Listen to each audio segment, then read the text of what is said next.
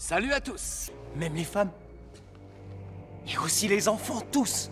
Quelle bonne idée de venir vous joindre à nous. Tu as un sacré culot de venir ici. Installe-toi, j'arrive tout de suite. Y a pas de quoi s'exciter. Tu te défends bien, jeune homme. Moi, c'est Dash. Si tu veux bien me suivre, on va te trouver ce que tu cherches. Eh bien bonjour à toutes et à tous et bienvenue à bord de Lotrider pour votre neuvième épisode. Lotrider, qu'est-ce que c'est? Ah, petit hommage à un ami qui nous manque beaucoup. Eh bien c'est votre podcast euh, dédié à l'actualité et au grand sujet de la saga Star Wars. Ouais, j'ai enlevé le nouveau dans l'intro parce que je me suis dit qu'après neuf épisodes c'était plus tellement nouveau.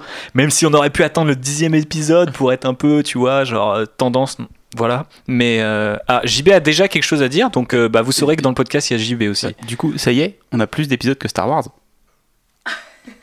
Oh Euh, ça dépend ce qu'on compte, mais effectivement, euh, pour l'instant, ce sera le cas et je pense qu'on va prendre une sacrée avance euh, dans les mois à venir, mais on verra bien ce que ça donne. Bref, aujourd'hui, on se retrouve pour un nouvel épisode, comme je le disais, après l'épisode de la rentrée et qui a parlé de l'école et de Star Wars. Vous êtes nombreux à l'avoir écouté, donc continuez à le faire et à le partager, ça fait plaisir, toi-même, tu sais. Même si, vous le savez, il n'y a pas de vacances pour les contrebandiers, donc il n'y a pas de rentrée non plus, et il n'y a pas non plus euh, d'introduction scriptée, ce qui fait que je tourne un petit peu en rond dans cette introduction. Donc présentons plutôt les invités du jour qui vont nous débriefer l'actu Star Wars du moment. Alors, euh, il y a tout d'abord, spoiler, il y a JB. JB, ça va? Très bien, et toi? Bah ouais, nickel, ça fait plaisir de te voir. Euh, en plus, je pense que c'était une grosse surprise pour les gens de t'entendre aujourd'hui. Bah, Ça fait longtemps que j'étais pas venu. Bah c'est clair, puis ça fait longtemps au sein de ce podcast qu'on t'a pas entendu quand même, quoi. Donc euh, ça fait Depuis plaisir. la dernière fois. Ouais, exactement. Il y a aussi euh, Phobos qui n'est toujours pas officiellement hein, dans le mercato de, de Star Wars en direct. Pour l'instant, on l'a gardé, même si vous l'avez entendu euh, dans les dans l'un des, des derniers épisodes de, de nos confrères. Elle est là, elle est, elle est encore à nous et on va on va appeler les Qataris pour pouvoir la garder. Ça va? Bonjour. Oui, très bien, et toi? Eh ben ça va, tranquille. Et enfin, il y a le suprême leader, euh, le le- l'empereur, hein, le, le, le, le- grand mof de... de bah, comment ça s'appelle? Bah, Ça s'appelle euh, Planète Star Wars. Planète Star Wars et Star Wars en direct aussi, voilà, parce que nous on fait un peu, c'est un peu le mercato. Ah, on bah se voilà. prête nos chroniqueurs, c'est C'est beau la vie. voilà. Il y a une entente incroyable au sein de la Oui. communauté Star Wars. On- on- on- Enfin, parmi ce podcast, Oui, oui, oui. on en parlera dans notre épisode. Oui, c'est vrai qu'on a dit qu'on ferait un épisode là-dessus et, et voilà, on l'appellera Star Wars et le bitching. Alors aujourd'hui, euh, on va parler de plein de choses. Euh, petit teasing pour ce qui va suivre pour euh, ceux qui n'auraient pas lu le titre de ce podcast où ça se trouve vous êtes en train de conduire et vous pouvez pas regarder. Alors ne regardez pas. Je vous le dis tout de suite. On va parler surtout de Star Wars de Mandalorian et de Star Wars Resistance. Mais avant, petit tour des news sur les films sortis ou à sortir. C'est parti mon gibouille. Mais la gomme, s'il te plaît. Ça redémarre Faites préparer une navette. Je vous parle des modèles de combat Corelli à double rayon. Leader rouge au rapport. Leader gris au rapport. Leader vert au rapport. Nos chasseurs sont au complet. Volet de fermeture en position d'attaque.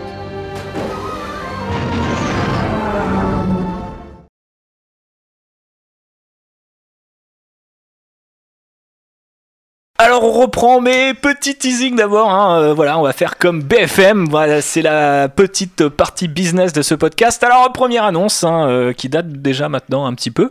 Mais sur laquelle je crois qu'on n'était pas revenu directement, on l'a peut-être mentionné dans le précédent épisode, en cassant du sucre sur le dos de ce bon solo. Euh, il se trouve que Bob Iger, potentiellement suite euh, eh ben, au retour sur le deuxième spin-off Star Wars, a annoncé une cadence ralentie pour les films Star Wars. Merci Bob, merci Bob X, ça fait plaisir, ça rassure ou pas? Quel est votre avis? Et on va commencer par Sébastien.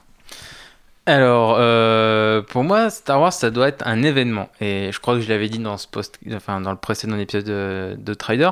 Euh, Enfin, rien dépassera la hype de 2015. C'est impossible de dépasser aujourd'hui la hype de 2015. On la dépassera plus jamais. Euh, donc, à partir de là, moi, j'étais content d'avoir mon petit Star Wars au mois de décembre. Là, d'ailleurs, en décembre, cette année, on n'a rien. Donc, euh, je suis un peu déçu. On a Aquaman quand même. Et, Et ça, ça fait et Mary. Poppins. Et Mary Je suis plus hypé par Mary Poppins qu'Aquaman, personnellement. Ah, je comprends pas pourquoi. Ou pas. Et, euh, et non, non, donc après, oui, que ce soit tous les deux ans, euh, certes, ce sera un peu plus l'événement. Après, ça ne nous empêchera pas de manger du Star Wars euh, à longueur de temps parce que on a, attention, on en parlera tout à l'heure, The Mandalorian qui va arriver et à mon avis, on aura du live tous les ans quand même. Voilà, regarde. Ouais, c'est l'objectif. Mais est-ce que Voilà. ça rassure pas aussi Moi, je m'en fous de la cadence. En fait, c'est la Ouais. qualité. Je veux des bons films. Après, les Marvel, ils peuvent faire, ils font trois films par an. Il y en a deux de bons, un mauvais. Bon, ben voilà, mais. On n'a pas envie de voir ça pour Star Wars. De Si, quoi si- si possible, on n'a pas envie de voir ça pour Star Wars. Non, non, non, on va éviter. Mais voilà, deux ans, ça me va. Ok. JB, un, un avis, une réaction à chaud sur euh, la déclaration de Bob Iger, euh, Euh. CEO euh, de Disney? Ben, je pense que c'est une bonne idée. Mhm. Parce qu'on a bien vu qu'à enchaîner, peut-être pas la saga principale, mais en tout cas les spin-offs très vite, ils avaient à chaque fois des gros soucis de production. On va pas revenir sur tous les problèmes Ouais. qu'ont eu Rogue One et qu'ont eu Solo. Mais ouais, une- moi je pense que c'est une bonne chose de ralentir. Surtout que voilà, il y a les séries qui vont arriver. On aura quand même du Star Wars, on aura juste moins de films, mais ils sont peut-être meilleurs. Je trouve ça assez classe d'ailleurs de sa part de sortir euh, et d'annoncer ça, parce qu'on n'a pas forcément non plus d'habitude euh, les présidents euh, qui ont à faire ce genre de déclaration, mais j'ai trouvé que c'était plutôt rassurant et que ça prouvait que nous écoutaient et que malgré le fait qu'on puisse qu'on ne puisse pas vraiment parler d'échecs pour aucun des films Star Wars sortis, même solo, c'est quand même intéressant de savoir que Disney va un peu plus loin que les chiffres au box-office, contrairement à d'autres studios. Et enfin, la parole est à Constance. Ouais, moi je trouve que c'est assez honnête de sa part, effectivement, de le dire. Après, je pense que euh, justement, en termes de move business, en fait, ils avaient tout intérêt à, pour relancer la machine, à mettre un peu le paquet en fait sur les films, à faire euh, l'événement euh, tous les ans. Et là, ils se disent bon, c'est bon, on a, on a relancé euh, la chose. euh, on se rend compte que c'est peut-être pas effectivement euh, l'idéal pour nous. On s'est pris deux trois ans faire de prod, et à mon avis, ils ont pas envie de remettre les pieds sur ce territoire. Donc euh, voilà, pour moi, c'est c'est cohérent qu'ils ralentissent aujourd'hui et je trouve ça cool parce que ça veut probablement dire qu'ils vont se consacrer peut-être, euh, se concentrer un petit peu plus en fait sur ce qu'ils font et nous livrer plus de qualité. Très bien. JB, je vois ta main qui bouge, donc euh, j'en déduis que tu as quelque chose à dire. Oui, parce que je vais t'offrir une transition incroyable. Parce que même s'ils ralentissent la cadence des films, ils font toujours confiance aux mêmes équipes et ils renouvellent euh, le personnel euh, décisionnaire. Donc c'est, Mhm. pour moi, c'est, ça, c'est vraiment une bonne chose. C'est-à-dire qu'ils ont compris que, ah, effectivement, on s'est peut-être un peu planté en allant trop vite, mais on a conscience qu'on a fait des bons trucs et on va aller dans ce sens-là. Et tu faisais donc allusion au renouvellement du contrat de Kathleen Kennedy à la tête, euh, la tête, peut-être, à la tête de Lucasfilm pour trois années de plus. Mais quelle surprise Pourtant, tout le monde annonçait qu'elle allait partir cet automne et que Kevin Feige allait la remplacer. Je suis déçu. Twitter s'est trompé? Twitter s'est trompé. Mince. C'est ouf. Comment on va faire maintenant? C'est ouf ce qui s'est passé. On est en 2018 et Twitter s'est trompé. Qu'est-ce qu'on en pense euh, du maintien de Kathleen Kennedy du côté de la seule femme de ce podcast? Parce qu'il faut bien hein, une petite caution minorité de temps à autre quand même. Euh, ravi de savoir que je suis la caution minorité. À la preuve, euh, tous les podcasts euh, se, l'arrachent. C'est un peu triste, hein, voilà. je- Oui. Petit appel au passage si vous êtes euh, une femme et que vous êtes fan de Star Wars. Manifestez-vous. venez nous parler. Euh, et du coup, oui, bon, moi je suis contente que Kathleen, Kennedy euh, soit maintenue. Je pense qu'elle a montré qu'elle avait la poigne nécessaire euh, justement pour euh, gérer euh, Lucasfilm et notamment pour gérer euh, les problèmes de prod. Euh, à mon avis, bon, c'est difficile d'être très précis là-dessus parce que forcément il nous manque des infos. Mais d'après ce que j'ai pu en voir, je pense qu'elle a pris à des décisions qui étaient très loin d'être simples et qui ont quand même permis de sauver euh, Rogue One et Solo euh, dans une certaine mesure. Euh, donc à mon avis, c'est pour ça qu'ils ont décidé de la garder parce que voilà, en même temps, elle sait ce qu'elle fait. Ça fait des dizaines d'années qu'elle est dans le business. Je veux dire, là, les dernières années où elle a dirigé Lucasfilm, enfin, l'entreprise, la franchise, c'est hyper bien développé. Et pour moi, il n'y avait pas de raison de, douter qu'elle allait quitter le poste. euh. Et surtout pas si tôt, parce que ça n'allait même pas, euh, enfin ça ne collait même pas à la fin de production de Star Wars 9 par exemple, qui aurait pu être éventuellement une, une porte de sortie assez classe, tu vois. Genre tu disais, euh, même si la nana avait accepté de faire juste une trilogie, bah elle aurait attendu la fin de la trilogie pour annoncer sa sortie, tu vois, ou son remplaçant. Oui, surtout qu'on sait qu'elle est euh, assez impliquée dans la production des films. On le voyait dans le making-of euh, du, du dernier épisode. Elle était là euh, avec Ryan Johnson et Daisy Ridley pour les premiers essais de dialogue, etc. Donc, euh, je pense qu'elle est, voilà, elle s'implique vraiment dans la prod des films et euh, c'est aussi, je pense, qui la rend assez précieuse, on va dire, euh, par rapport aux, décisions qu'elle peut prendre à la fois euh, artistiques et business, parce que c'est son rôle, euh, c'est son rôle de manageuse et de productrice. Très bien. Si personne n'a rien à ajouter, je propose qu'on ferme cette parenthèse euh, business.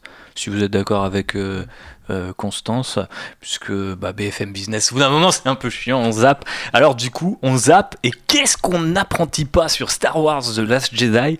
Eh bien que d'après une étude académique menée par un type qui s'appelle Morton Bay, aucun lien avec Michael Bay, même si son rapport est explosif, oh là là, il y a des blagues ce soir, on est, on, est chaud, euh, eh bien, près de 50% des réactions en ligne euh, négatives autour du film de Ryan Johnson auraient été générées par des bots détenus par des euh, Russes, nos amis euh, de euh, Russie, voilà, et qui n'auraient pas spécialement un avis artistique, mais simplement un- une, envie politique de déstabiliser un petit peu, eh ben, les plus grosses communautés de fans ou les rassemblements un peu culture pop pour secouer quelque part, eh bien, toute l'Amérique et son mode de vie. Alors, ça va peut-être un petit peu loin, le rapport est disponible, vous pouvez aller le lire. Je pense que si vous allez sur The Hollywood Re- Reporter qui a fait un article sur cette étude, vous pourrez la trouver. Mais, euh, mais d'après son auteur, il y a vraiment une, euh, voilà, comme ça, une envie d'attaquer un petit peu, de, de foutre le bazar. euh, et on sait que ces derniers temps, notamment, il y a, il y a, comment dire, des convergences entre nos amis russes et nos amis de l'alt-right. Et donc là, ils se sont retrouvés sur une idée, euh, une cible en particulier, et c'était Star Wars The Last Jedi, qui donc aurait été victime d'une amplification euh, totale euh, de la négativité sur les internets. Est-ce qu'on s'en doutait pas un petit peu? Moi, je suis. Alors, je, je, je dis pas que tout ça est vrai ou faux, mais à l'échelle française, du moins, pour gérer des pages avec beaucoup de gens qui discutent, euh, j'avais pas l'impression que c'était des bots. hein. je pense que, avec ou sans les bots, le film aurait divisé quoi qu'il arrive. euh, et quand on voit tous les. Enfin, surtout, je pense que tous les sites ont été touchés. euh, par ces débats de haters et de fanboys euh, Enfin, c'était une heure sombre pour la communauté et, et c'était pas des bots malheureusement, je pense derrière. Enfin, du moins en France. Du moins en France, parce que Du effectivement. Euh, Après l'international, je t'avoue que je suis pas, mais Bah, j'avais j'ai cru comprendre que c'était aussi le bordel. Oui, bah oui, plus de 50% des réactions en ligne, c'est quand même euh, assez énorme. Qu'est-ce qu'on en pense euh, de l'autre côté de la table? Moi, je pense qu'on a un beau seau à caca rempli euh, des comics guetteux, des gamers guetteux, des bots russes et de la américaine. Ils sont bien, tous ces gens-là. Mhm. On va les mettre ensemble dans un même pays, on va les laisser tout seuls. Ils font des films entre eux, puis ils nous font plus chier. Ils feront des crowdfunding pour faire des Voilà, films. c'est ça. Ces gens n'ont pas spécialement. ils feront des remakes de Star Wars dans leur cave, et puis voilà. On a hâte. Constance, un dernier mot? Euh, bah moi je trouve que c'est un petit peu flippant quand même. Enfin, euh, du coup je trouve ça, enfin ça fait totalement sens en fait de s'attaquer à la culture hollywoodienne euh, qui Mhm. est présente de manière hégémonique dans le reste du monde. Mais euh, c'est, je trouve ça un peu flippant d'avoir choisi ce film. Je pense non seulement parce que bien sûr il représente euh, Hollywood et la culture américaine dans toute sa splendeur, mais aussi parce que ben voilà il y a un personnage principal féminin, parce qu'on sait que tous euh, les puis- arcs narratifs autour des persos Mhm. féminins ont déchaîné les gens euh, bot ou pas bot. Donc euh, je, ouais je trouve D'ailleurs, si vous êtes un bot et que vous écoutez ce podcast, bah, allez vous faire foutre. Non, mais c'est. Je pense que c'est- ça comment, pré- présage pas forcément d'un climat hyper euh, sain, on va dire, autour de la pop culture en général. euh. Ah bah oui, ces derniers temps. C'est un autre débat, mais. Et ça serait intéressant de savoir s'il y a le, le même phénomène qui peut se produire par, par exemple sur des films, j'imagine, comme bah, Wonder Woman ou Black Panther, par exemple, tu vois, Mhm. qui avaient aussi une portée symbolique assez forte, au-delà de qualité cinématographique assez médiocre. Mais bon, ça c'est un autre débat. Et moi je me demande s'il n'y Ça avait clash. pas des bots derrière les, les messages de haine envers euh, Daisy Ridley et Kelly Marie Ouais, Tran bah, sur ça- les réseaux sociaux parce que elles, elles ont bien morflé quand même. Ça paraît aussi cohérent. Et... On savait que les bots étaient là de toute façon Ouais. dès le making en fait Ouais. de, de The Last Jedi, Ouais. puisque dans le justement dans le making of du film, Ryan Johnson explique que Oui, il y a, il y a à un même- moment il a des des bots russes qui Oui, lui demandent de garder Hux euh, vivant. Donc euh, les, ça les Russes veulent réécrire l'épisode 9 peut-être, voilà, Mhm. c'est pas encore. Pourquoi pas La twist, J.J. Abrams est russe depuis le début. Euh, Puisqu'on parle de Star Wars 9, transition toute trouvée vers le tournage en Jordanie qui se confirme, puisqu'on a vu des photos de décors. Alors je précise aux gens qu'on ne va parler que de décors. hein, voilà, ne, ne quittez pas ce podcast. J'ai promis qu'il n'y aurait pas de spoiler. J'ai Spoiler, promis- il y a un arbre Vite, barrez-vous non, Non, pas en Jordanie. Alors, justement, en Jordanie, c'est un peu tendu sur les armes, mais euh, effectivement, le tournage se confirme. Et euh, là, on va faire appel à notre spécialiste des tournages, Sébastien. J'ai un mauvais pressentiment. Comment le savez-vous? Un grand danger, je redoute, dans son initiation. Luc, il faut fuir. Fuir très loin. Ce qu'il te faut savoir, déjà tu le sais. Alors, qu'est-ce qu'on voit là-dessus Euh, On voit des plaines qui ressemblent un peu à, à Jakku ou à Tatooine. Enfin, personnellement, ça, ça peut être l'un ou l'autre. Ouais. Mais vu les tentes et euh, l'espèce de, de, de, de- de conteneurs en métal qu'on qu'on voit là-bas, ça me ferait plus penser à Jakku. Et euh, ils ont collé plein de silhouettes en carton euh, tout au long pour, euh, pour dire aux figurants euh, mets-toi ici quand on va tourner le plan. Euh, on aurait aussi également vu euh, Ridley là-bas sur un chameau avec des guides pour visiter un peu les lieux et un speeder qui ressemblerait beaucoup à celui qu'elle utilise sur le Jakku. Alors, un retour sur Jakku, pourquoi pas, et même, je l'espère, plus qu'une nouvelle planète désertique que- qu'on connaît pas encore, parce que Mhm. entre Jeddah, Jakku et Tatooine, je pense que un peu d'originalité ne ferait pas un peu de mal. Oui. Donc, quitte à revoir un décor désertique, autant que ce soit une planète qu'on connaisse déjà. Voilà. Effectivement, bon, je pense qu'on a fait le tour. Moi, j'ai pas vraiment d'avis là-dessus. On sait que, on l'avait expliqué la dernière fois, la Jordanie euh, avait failli servir pour euh, The Force Awakens, ça avait fini par servir pour Rogue One. Là, ils reviennent dessus. Ça a l'air d'être un tournage dans lequel ils aiment bien. Après, on va pas s'aventurer dans le théorie crafting à partir de ça. C'est possible qu'on vienne sur Jakku. C'est possible que ça soit juste un flashback. C'est possible que ça soit une autre planète. Euh, J'ai envie de dire, euh, les possibilités sont ouvertes. Je sais pas pourquoi je dis avec euh, l'accent de Watteau, mais c'est le il, il te va bien. Tu, Ouais, très tu devrais faire un podcast euh, comme, comme Ouais. ça. Ben, je ferai la conclusion avec la voix de Watteau. Imagine, je sais pas, peut-être un, un podcast- que vous êtes prêts. un podcast qui arrivera un jour euh, sur un film qui va bientôt fêter ses 20 ans, Oui, qui est voilà. à Star Wars. je Ouais, sais pas. clair, on ne sait Dans pas. lequel il y a Watto, Non, peut-être. Peut-être, le meilleur personnage de la saga Star Wars. De la prélogie, euh, en tout cas, c'est sûr. JB, t'allais dire quelque chose? Ah euh, non, je n'ai pas trop d'avis sur ça. Moi, j'ai envie Je- de dire quelque Je chose. pensais juste à, à une scène de Lost où euh, t'as, je crois, je sais plus quel personnage qui fait We have to go back en parlant de l'île et puis du coup je pensais à Jack, et je pensais à J.J. Abrams et je me dis que tout fait sens. Tout fait sens, tout est connecté. Et c'est pour ça que nous arrivons naturellement euh, vers The Mandalorian. Mais non Enfin si, enfin peut-être. The Mandalorian, qu'est-ce que c'est? Eh bien, c'est la série de John Favreau qui a enfin un nom. On s'attardera sur euh, le nom, mais euh, les reveals sont arrivés euh, juste avant la Comic Con, puis pendant la Comic Con, comme ça un petit peu distillé, histoire de dire on n'est pas à la New York Comic Con, mais on occupe l'espace médiatique quand même, parce que regardez, ça s'appelle The Mandalorian, et là le monde perd totalement euh, toute notion de, de- de décence, et les, les fans s'arrachent, euh, ah, est-ce que ça va parler de machin ou de trucs Les Euh, bots russes arrivent. et les bots russes arrivent et veulent que ça soit l'histoire de Boba Fett. Non. Euh, John Favreau a fait taire tout de suite un petit peu les, les rumeurs parce que je pense qu'il euh, Lucasfilm en a un petit peu marre que chaque projet soit potentiellement un projet avec Boba Fett. On se souvient que Jyn Erso devait être la fille de Boba Fett. Quelle histoire. Euh, Mais là, on nous dit qu'après les histoires de Django et de Boba, eh bien, un autre guerrier émerge dans la galaxie et que The Mandalorian s'est placé après euh, la chute de l'Empire, mais avant la fondation du First Order, on n'avait pas la deuxième partie de l'info, et donc on va suivre euh, un petit peu les, travaux, les, les périples d'un- tireur solitaire, bien loin dans la galaxie, et notamment très loin de l'influence de la Nouvelle République.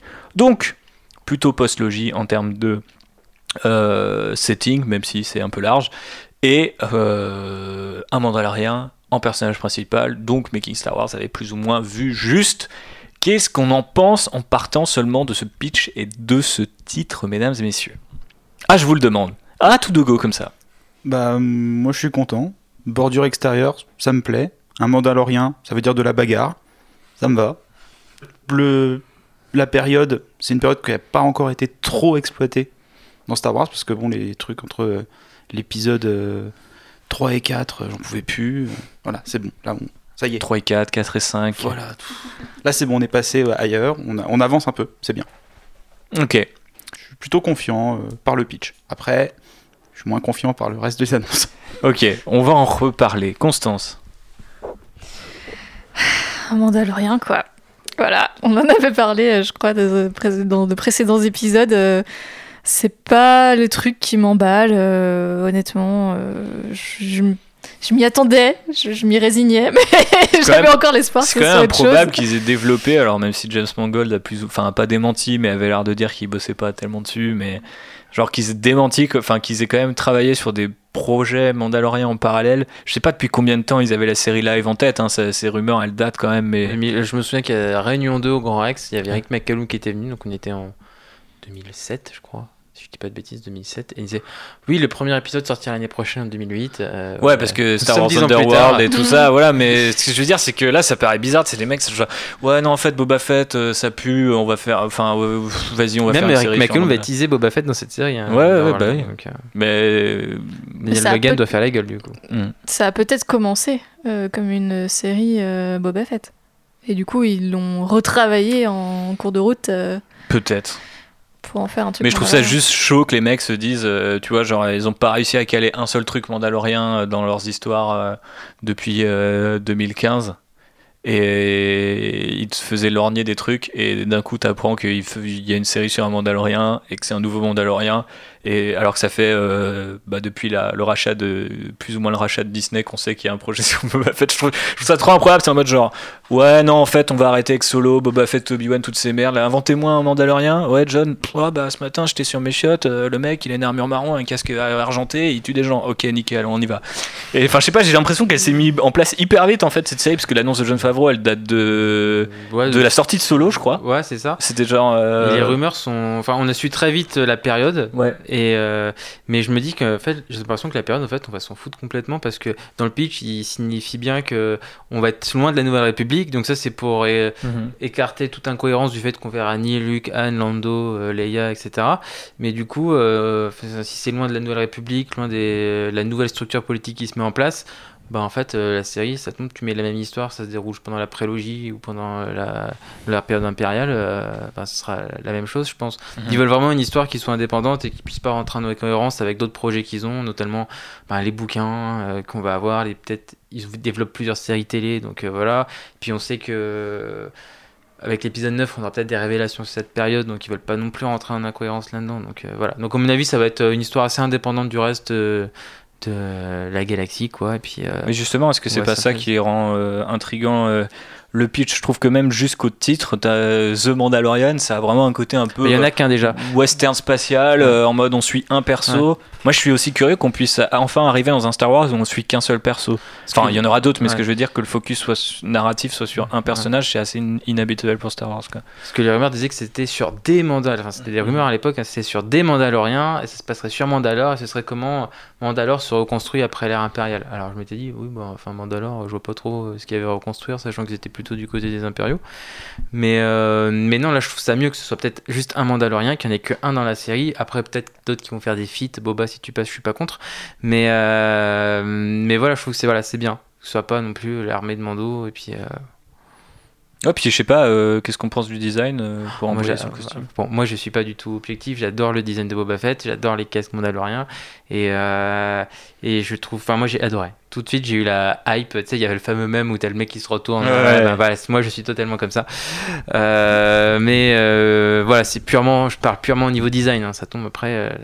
Oui, de toute façon, on a que le design et pour moi, ce qui me donc fait peur, t'inquiète. moi, ce que j'ai envie, c'est aussi que le personnage garde le plus souvent possible son casque sur la tête, euh, parce que voilà, j'ai pas envie d'un que ça fasse un peu comme Venom dans Spider-Man 3, si tu vois ce que je veux dire. Mhm. C'est-à-dire que ben, Ou on a Deadshot payé dans un... Suicide Squad. C'est ça, voilà. Non, je Ah, je l'ai placé. mais c'est bien, mais c'est ça, c'est le même problème. C'est-à-dire que le mec dans la BD, son design, eh ben, il, il- on voit pas son visage, et ben un Mandalorien, euh, j'ai pas envie qu'on voit trop son visage. Après, il y a la voix, ça se travaille et tout. euh. Donc j'espère que, que Disney aura les coronesses de, de faire une série où le personnage principal soit essentiellement masqué. Voilà. J'adhère à cette idée. Et au costume? Ouais, j'aime bien, il est, bah, il est crado, tu vois. Mais en fait, je trouve qu'il est. C'est ça qui est sympa, c'est que je trouve qu'il est pas surchargé. Il n'est pas de bric de broc, en plus, tu vois, les deux épaulières sont pas les mêmes, les deux genouillères sont différentes. Euh, Ouais, il fait. ouais, il a pas 12 000 lanceurs sur les Voilà, poignets. il a pas de jetpack, euh, il pas de d'antenne jetpack, Il a plus. pas l'antenne. Je trouve qu'il est plus sobre en fait, euh, et même le casque en métal nu, enfin Ouais. brossé là, je ça trouve fait ça plus fonctionnel en fait comme Ouais. costume. ouais. Moins de gadgets et moins de trucs comme ça. Donc, euh, Qu'en pense notre cosplayeuse à bord de l'Outrider Euh, Lâche un peu ta alors, machine à coudre là. Réponds-nous s'il te plaît. Moi, j'aime bien le costume, même si je suis pas fan des Mandaloriens, on l'aura compris. Mais oui, il est très cool. Mais je pense que la, justement, la simplicité en fait qui est euh, vient peut-être des besoins tout simplement de tournage d'une série où voilà, le costume va être beaucoup porté, beaucoup montré, probablement euh, en plan serré, qu'on peut pas truquer non plus euh, tout le temps les plans euh, sur les costumes parce que ça coûte très très vite euh, très cher. Et au final, euh, ben, de ces euh, contraintes-là naît un design assez épuré, assez cool et très, euh, ben, très très Star Warsien quoi. Enfin, moi je le trouve assez élégant même s'il est un peu, euh, un peu roots. Est-ce qu'on pense qu'il a dans le dos le- l'espèce de lance qu'avait Boba Fett dans le Holiday Special dans le Non, moi, je pense pas. Special comme film d'auto qui l'a dessiné avec ça j'ai tout de suite déliré bon Mais- c'est juste un petit sniper tranquille Mais moi, moi, je voudrais voir. Ce premier visuel, il me met confiance dans la qualité de la série, qu'on aura plus du Game of Thrones. Parce que quand je vois, par exemple, les séries CW, là, il y a, il y a Batwoman qui, qui a été diffusée euh, et Lobo, là, qui ont été, les photos ont été diffusées il y a pas longtemps. Moi, je vois pas Lobo, je vois pas Super euh, Batwoman, je vois juste de cosplayers, quoi. Et. euh, Ah, t'es dur. Non, mais. J'ai rien contre les cosplayers, mais je trouve que franchement. euh, Alors, Lobo était ridicule, mais je trouvais que le Batwoman, ça allait. Ah, enfin, au début. Alors, s'il le vous plaît ce n'est pas un podcast sur les comics euh. Mais bon, je parle de CW, en- enfin, Oui, non, mais- CW en général. Quoique Krypton, c'est pas, c'est sci-fi, c'est pas CW. Ouais, mais voilà, je trouve que voilà, c'est cette image, je me dis, ça, ça c'est tiré d'un film Star Wars, je te crois quoi. Mhm. Voilà. Ouais.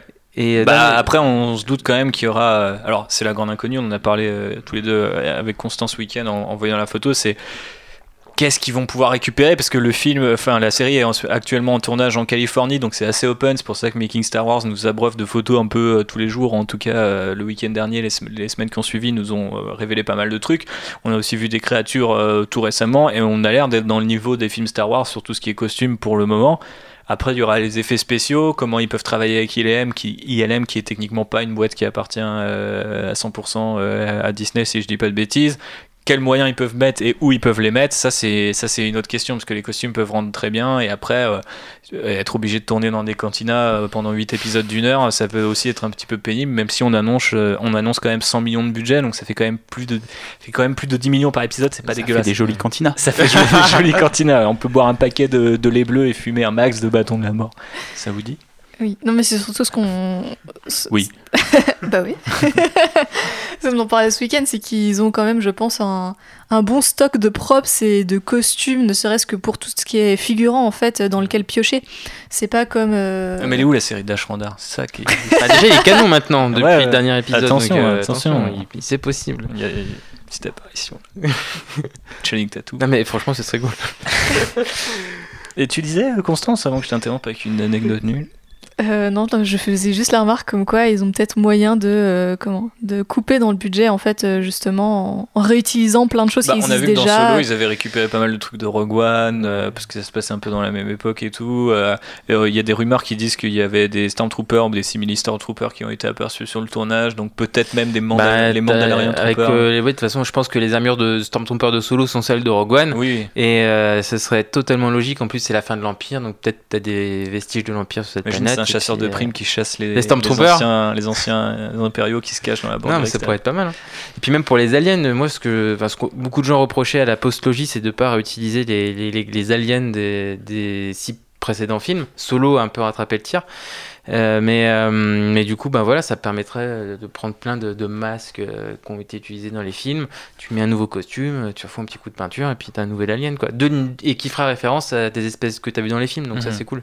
Mais c'est vraiment euh, intéressant euh, d'un point de vue narratif ou même visuel. j'ai- C'est vraiment un truc qui m'intrigue de voir une série live Star Wars. C'est un truc qui m'a fait peur pendant longtemps et en fait je me rends compte qu'aujourd'hui c'est peut-être là-dessus aussi ils vont s'autoriser des trucs peut-être un peu plus adultes, surtout avec euh, la branche animation qui a l'air vachement de partir plutôt vers les enfants. Les enfants, on en reparlera avec Star Wars Resistance, mais du coup tu te dis est-ce que la, la branche euh, live action peut donner dans un truc un peu plus route? Bah, de Ça façon, quand même sympa quoi. Disney, qu'est-ce qu'ils veulent? C'est toucher le plus de public euh, possible. Ouais, et avec Star Wars, de toute façon, t'as as tous les âges. Donc, Mhm. euh, donc ils se disent voilà, bon, bah, les enfants, ça va être résistance. Et puis, euh, on a besoin de toucher ce marché adulte, euh, trentenaire, quarantenaire. euh, et hop, Mandalorian, quoi. Et puis, ils il prévoient aussi d'autres séries live après. Donc, euh, l'autre série live peut être plus grand public ou voilà. Donc moi je trouve ça bien. rated R.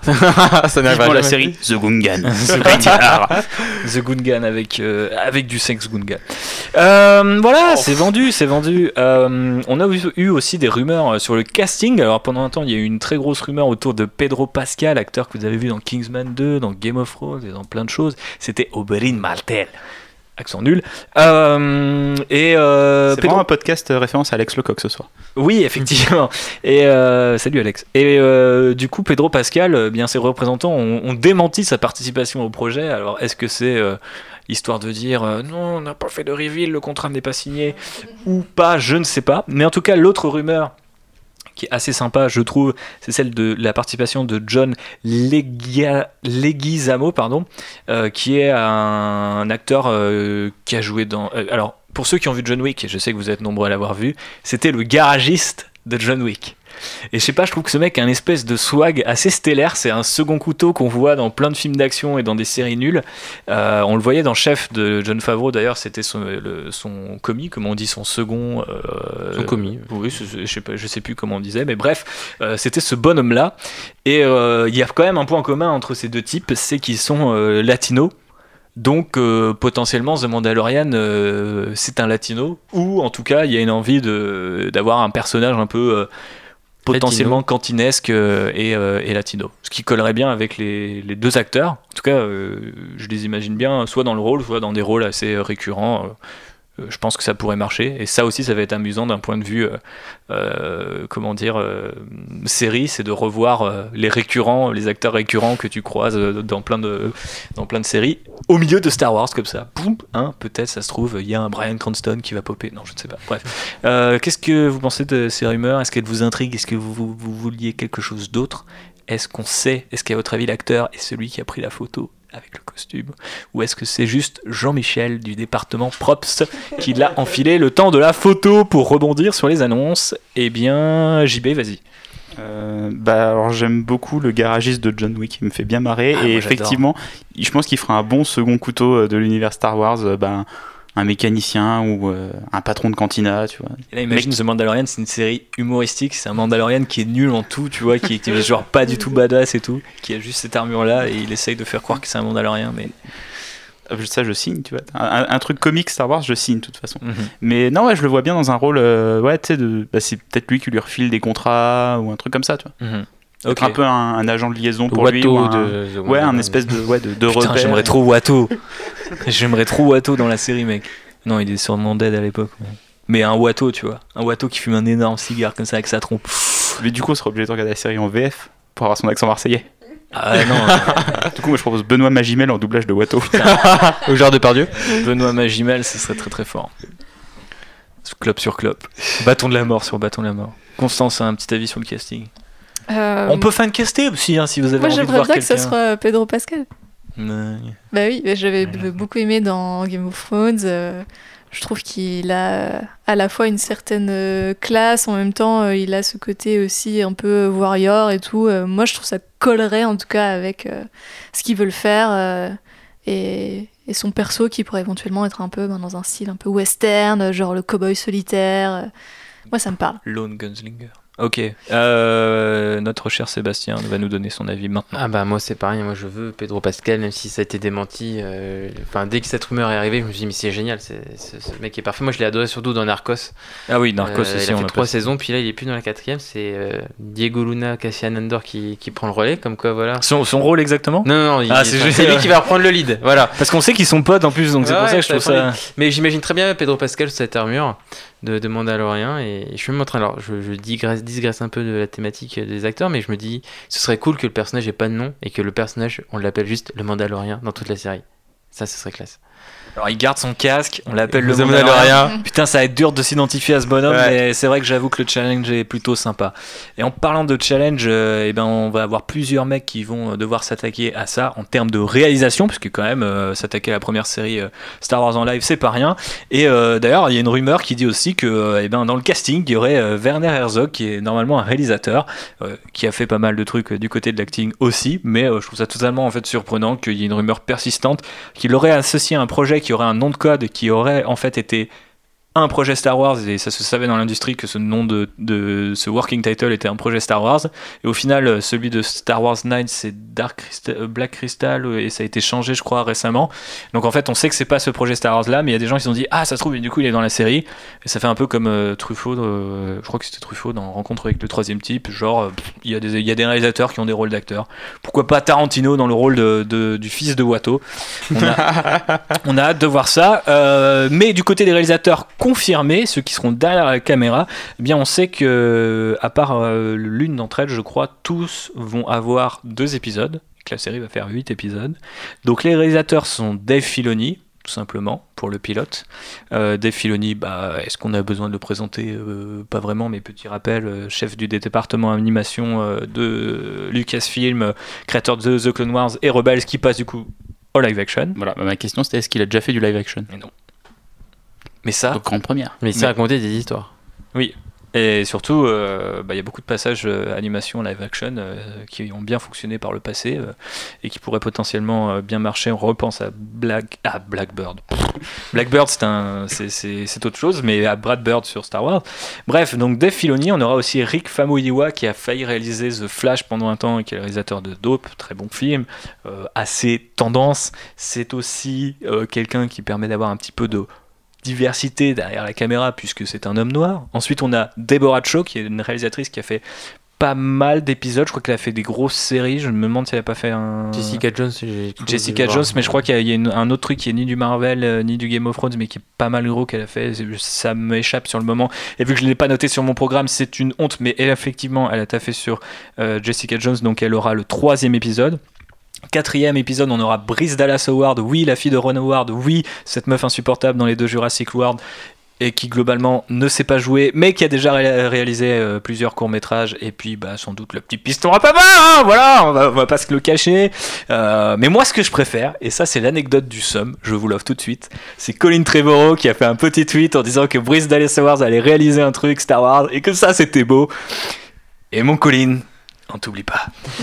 Euh, donc voilà, surprenant, mais à la rigueur, pourquoi pas, en plus, euh, diversité, tout ça, tout ça. Et ensuite, on reprend du coup sur une série euh, bien connue avec Dave Filoni, Rick Famuyiwa et de nouveau Deborah Cho. Et pour le final, on a ni plus ni moins que Taika Waititi qui avait dit à propos euh, de Star Wars que s'il réalisait un film euh, Star Wars, il se ferait sans doute virer. Euh, a priori, Disney n'est pas très rancunier, mais on sait aussi que Disney ne consulte pas vraiment le Twitter de ses, de ses réalisateurs non plus. Donc voilà, ce n'est pas forcément étonnant, mais c'est sympa. Sachant Faudrait plus, voir si le tweet est toujours en ligne. ah, le tweet est toujours en ligne, en tout cas il l'était la semaine dernière. Et ce qui est marrant, c'est que Taika Waititi était en photo avec Colin Trevorrow il y a pas longtemps et Gareth euh, Edwards et Phil Lord dans le même putain de diner. Donc euh, est-ce que vous pouvez filer un épisode à Lord et Miller juste pour dire on s'excuse, désolé les frères Ça serait quand même pas mal. Euh, mais pas de John Favreau. Au pour le plus grand plaisir de Constance, hein, qui est, qui est ravie. Euh, honnêtement, je trouve ça pas mal euh, qu'il- ait un vrai poste de showrunner et qu'il soit pas forcément réalisateur du pilote et du, euh, et du final comme ça se fait souvent. Et on sait d'ailleurs que le directeur photo devrait, même si c'est pas encore confirmé, être Greg Fraser qui a fait la photo de Rogue One, qui est pas mal sur certaines scènes, mais un peu cheapos, notamment sur, euh, je trouve, sur la bataille de Scarif, euh, tout ce qui est euh, étincelle euh, sur la plage, j'en ai quand même des, des mauvais souvenirs. Donc, euh, après vous avoir assommé avec cette liste de noms, je vous demande votre avis. Est-ce que vous avez retenu au moins un nom de cette liste? On va voir tout de suite, Constance. Oui, alors je voulais revenir juste sur tes remarques sur John Favreau. Ah, tu as retenu un J'ai rien contre sa qui réalisation, c'est plutôt justement sa manière de. Enfin, ce qu'il a raconté euh, que... sur lequel je, je, mets des doutes. Mais bon, on verra bien, hein, on va lui laisser le bénéfice euh, du doute, n'est-ce pas? Après, euh, Bah je non, trouve parce ça. qu'il réalise pas du coup. Oui, mais le réalisateur, c'est pas celui qui écrit Chaton. Oui. non, mais on parlait que t'étais contente parce qu'il allait pas réaliser. Mais après, c'est pas forcément lui qui va écrire tous les épisodes, hein, je ne pense pas d'ailleurs. Oui, Je pense qu'il est plus le, le grand architecte derrière tout ça. oui, mais justement, c'est ça qui me fait peur. On pourrait me dire le, le gros architecte parce qu'il aime les tacos, le con. Et euh, oh, oh, c'est gratos, une petite descente de coupe. ça. Euh, mais moi, je l'aime bien, John Favreau. Il me donne toujours faim parce qu'il parle tout le temps de bouffe. Et, putain, chef, ça donne la dalle. C'est sur Netflix, vous pouvez aller vous donner faim avec des bons petits tacos et des, des sandwichs cubains. JB. Non, Constance avait pas fini. Non, mais t'es surpris comme ça, mais je ne vois pas toujours, je suis illuminé. Euh, ouais, non, quand même, euh, deux mots sur euh, les, justement cette longue liste de réalisateurs. C'est plutôt. Réalisatrice aussi, réalisatrice, Ah non, non, mais bien sûr, c'est important de le noter effectivement puisque c'est du coup la première fois que euh, on va avoir des réalisatrices qui sont en charge totalement de leur projet sur du live action Star Wars, si je ne m'abuse. Donc euh, quoi? Live action. Oui. Ok. Et donc? donc, euh, donc c'est un grand pas pour, euh, pour Lucasfilm.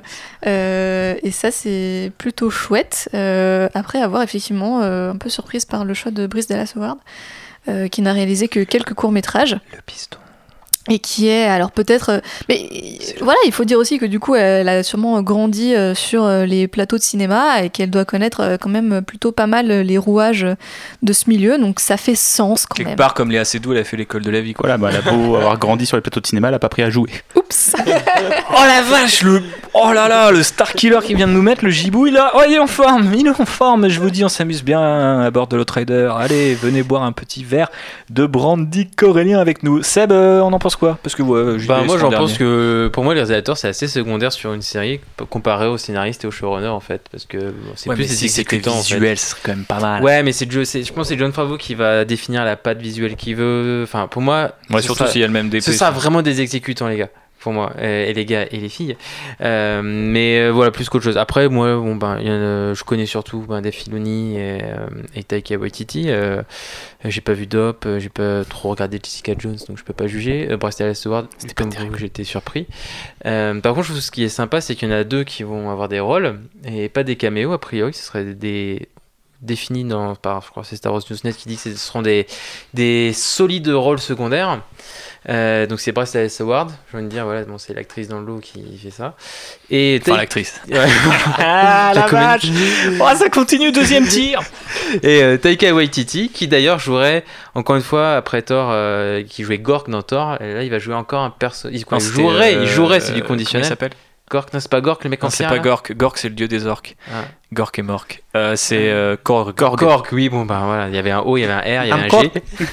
This is Mick. Euh, mais donc là, il ferait encore un personnage en CGI avec un- le rôle d'un droïde. Non, euh, voilà. Mais ce sont des rumeurs encore. Alors ça, je trouve que c'est complètement flingué et ça sent la rumeur bricolée en mode ah il est fort en personnage en CGI, il a une petite voix, il va faire un droïde parce que putain le le dro- euh, je pense que le droïde insupportable, on a quand même eu assez. Tu vois, c'est un peu comme les, on va en reparler tout à l'heure, mais c'est un peu comme les héros principaux de séries animées qui sont euh, tout foufou euh, et qui savent pas. euh, ah là là, ouh, ouh, c'est génial. Euh, là, euh, les robots détraqués, euh, je t'avouerais qu'après. euh, Mais qui dit qu'il sera quelques- détraqué Voilà, ce sera peut-être un robot froid et Après, calculateur. Taika Waititi qui, est fou- qui joue un robot Oui. froid et, oui, j'imagine pas non plus. On n'y croit pas trop. On n'y croit pas trop, mais ça pourrait être Mais intéressant. genre, je sais pas, un robot hein, qui soit un- le tenancier de la cantina, tu vois, ce soit un droïde qui gère une cantina. Et Ouais. c'est un peu le. Mais moi, tu sais, j'ai un- une vieille envie bizarre, j'ai juste envie de voir la tête de Taika Waititi avec une, avec une moustache dégueulasse, genre Freddie Mercury, tu vois. Et il est dans un, dans un cantina, il fait Alors, tu veux boire un verre Non, mais quand tu le vois, Taika Waititi, il ressemble vachement. Bon, là, je spécule et je dis de la merde, mais il ressemble vachement à. Boba Fett. Exactement. bah, pour moi, il a la gueule qu'aurait de Boba Fett à cet âge-là, donc. euh, Et pourquoi Moi, pas. Pourquoi pas Si tu veux rester Boba Fett, c'est bien. C'est sais, la, bien. la- la- la face toute ravagée par les, les, les sucs digestifs du sarlac. Ouais, c'est ça. Et voilà, on a même le nom de l'épisode, les sucs digestifs du sarlac. Ça, c'est vendeur, mon pote. Et oui, Kathleen Kennedy, je peux te remplacer quand tu veux, ma petite poulette. Dans 3 ans. ah merde, donc c'est pas vraiment quand tu veux. Euh, voilà, et puis bah on a vu des images de tournage, hein, comme je le mentionnais, euh, c'est tourné en plein milieu de la Californie, donc. euh, moi, moi, bah, j'ai pas le droit de dire ce que je Ah pense. putain, des c'est vrai Bah non, pas vraiment. En fait. Ok, bon bah tant pis. Non, mais dis-moi. Euh, non, alors ce tout, que, ce que j'aime bien, c'est qu'il y a des réalisateurs qui sont annoncés sur plusieurs épisodes. Oui, deux de chacun. Ouais, donc ça Il y a que Taika et Bryce Dallas Howard qu'on a. Ouais, mais Parce qu'ils jouent aussi, peut-être. peut-être, mais surtout tu dis que tu vas peut-être avoir des, euh, une intrigue un peu, un peu plus, un peu filée sur l'ensemble de la saison, donc avec ces réalisateurs-là, mais avec des épisodes concept, avec des réalisateurs qui viendraient que pour une fois. Ce qui était le cas par exemple euh, sur Breaking Bad. Ryan Johnson. ouais. Voilà, par exemple. Ah là là, Ryan Johnson, Breaking Bad, Star Wars.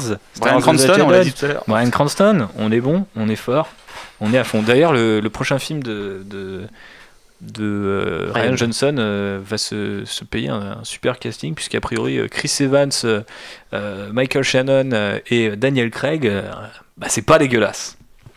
Euh, ouais, donc image de tournage. Bah, il y a un marché, il y a des pierres volcaniques et des portes découpées. Bref, on s'en branle complètement. Et on va passer à Star Wars Resistance, l'autre gros morceau, l'autre série Star Wars du moment.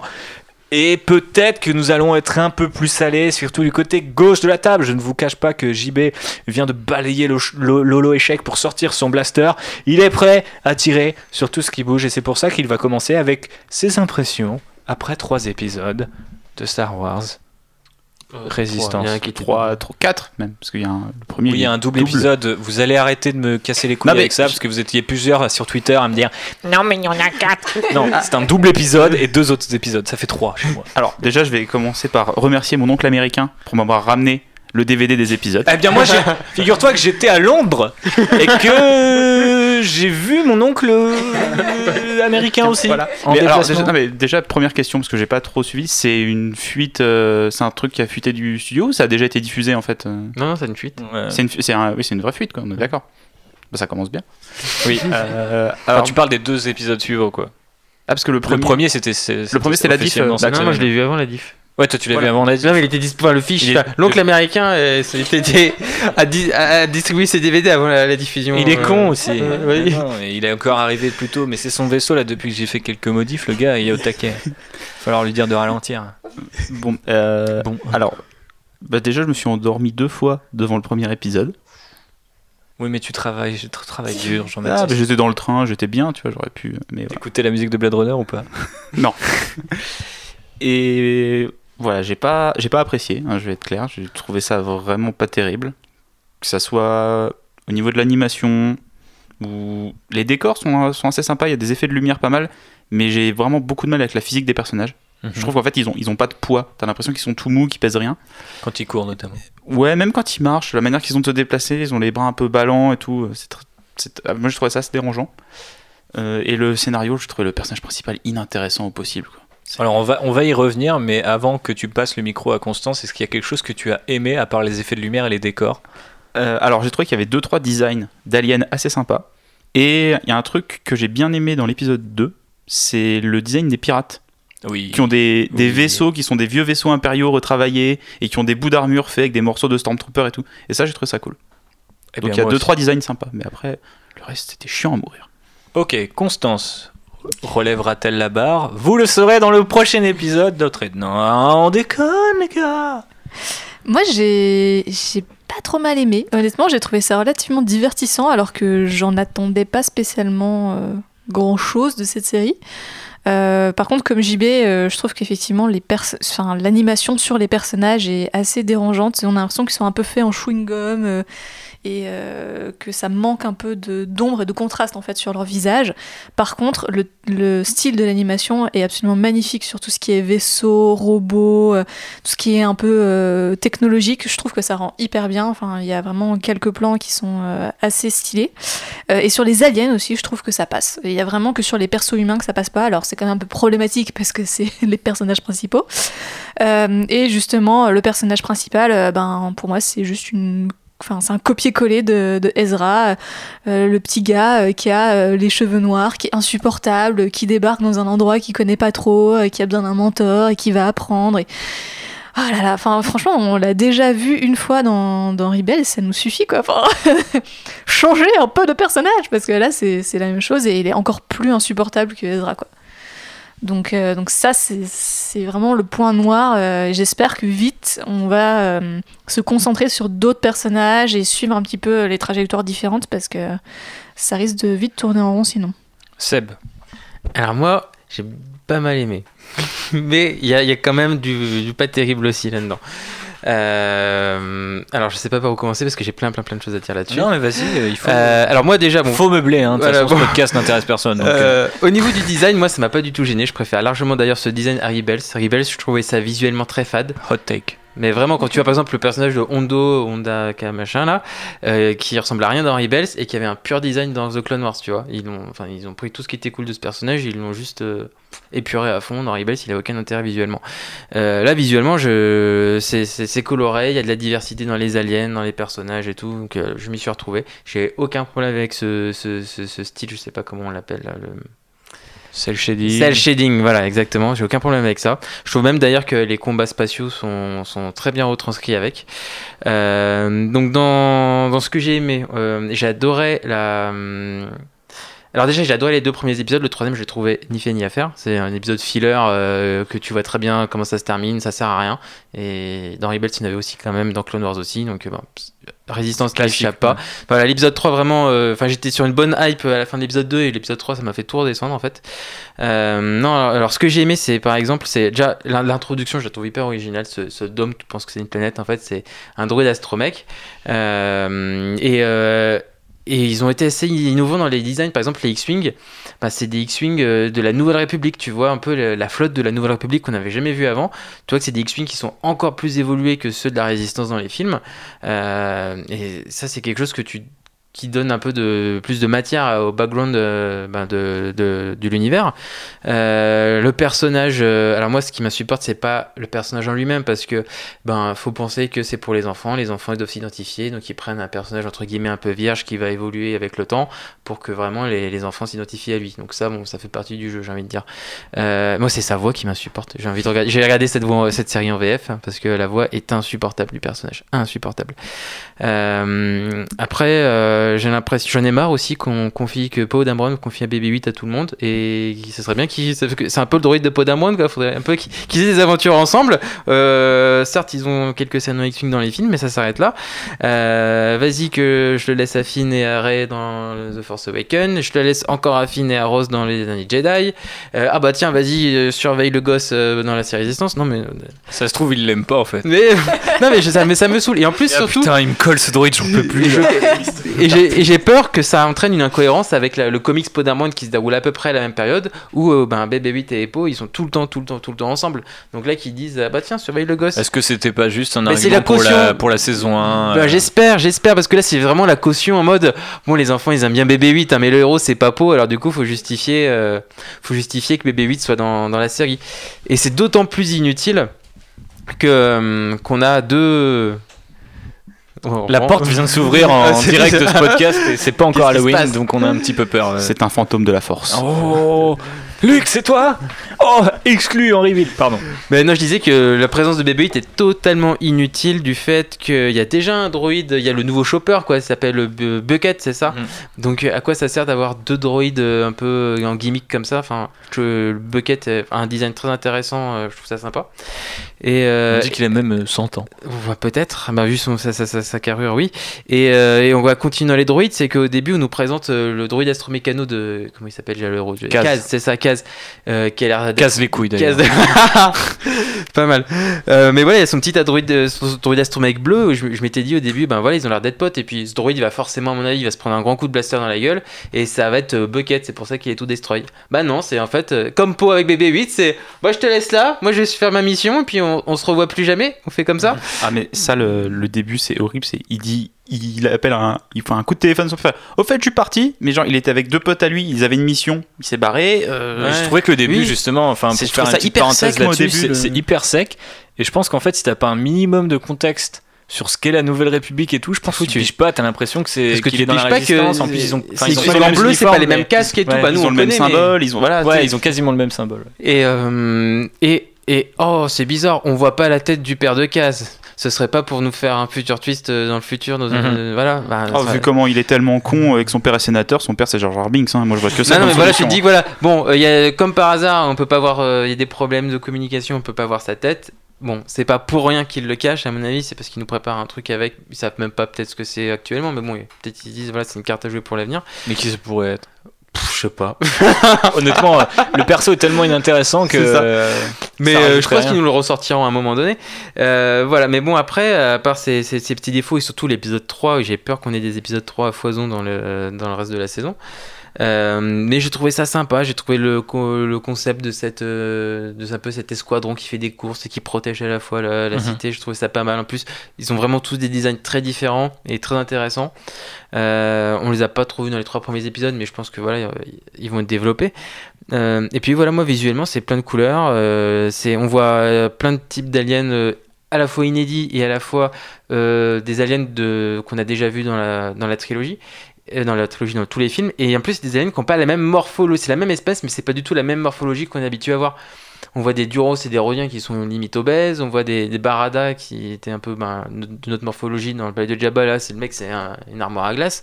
Donc j'ai trouvé ça intéressant de donner des morphologies très différentes à des espèces qu'on connaît déjà. Ouais, mais ça c'est une, une grande réussite de la série. Je trouve que l'espèce de, pour l'instant en tout cas, c'est c'est cette espèce de vie sur la plateforme où tu sais il y a toujours euh, ce petit mec qui balaye. euh, Ouais. moi j'adore, moi j'ai adoré mes deux persos préférés, c'est les, les mecs qui tiennent Ah, les deux l'armure, revendeurs. euh, ouais ouais, Ah ils oui, sont oui, trop bah, bien, ils sont trop bien. La chauve-souris, l'espèce de chauve-souris. Oui, qui cabé dans. C'est l'espèce l'espèce de. qui s'appelle cabé, l'alien qu'on voit dans la cantina. Ouais. Et l'autre, par contre, c'est totalement inédit. quoi. Ouais ouais.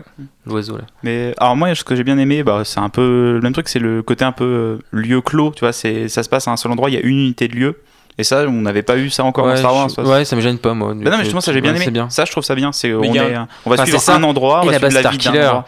Mais la base Ouais, Starkiller, mais- c'est un peu comme euh, Inspector Gadget à la fin, tu sais, t'avais le Docteur Matt dans sa base. Ah ah ah, je vais les avoir. Ah, Et ben là, c'est un peu pareil. On retourne à la fin à la base Starkiller. Ah ah ah, Je suis Phasma, venge, c'est moi la méchante, prépare, hein. hein. Ouais, c'est c'est vrai que c'était un petit peu chiant, mais moi je te rejoins JB sur ce côté euh, euh, lieu, euh, enfin ce, lieu unique, le, le Colossus, c'est ça C'est une espèce de grande plateforme qui paraît pas si grande, mais au final, une fois que tu es à l'échelle des personnages, t'as l'impression que c'est vraiment euh, une espèce de ville. On t'explique qu'il faut vraiment que tu gagnes ta croûte, sinon en fait t'as rien à foutre là. Qu'il y a des mecs qui fuient euh, la Nouvelle République, que Mm. il y a des, enfin sous-entendu parce que c'est No des anciens- Land, Voilà, c'est- ça. C'est t'as des, des anciens de l'Empire, t'as euh, potentiellement des futurs résistants, des, des mecs qui servent un, un mec du, et un, espion du premier ordre qu'il faut. Ouais, faut parce qu'il y, y a aussi cette espèce de foreshadowing sur le fait que le chef de la cité, il a l'air d'avoir un design uni- euh, Euh, impérial ou Oh, je.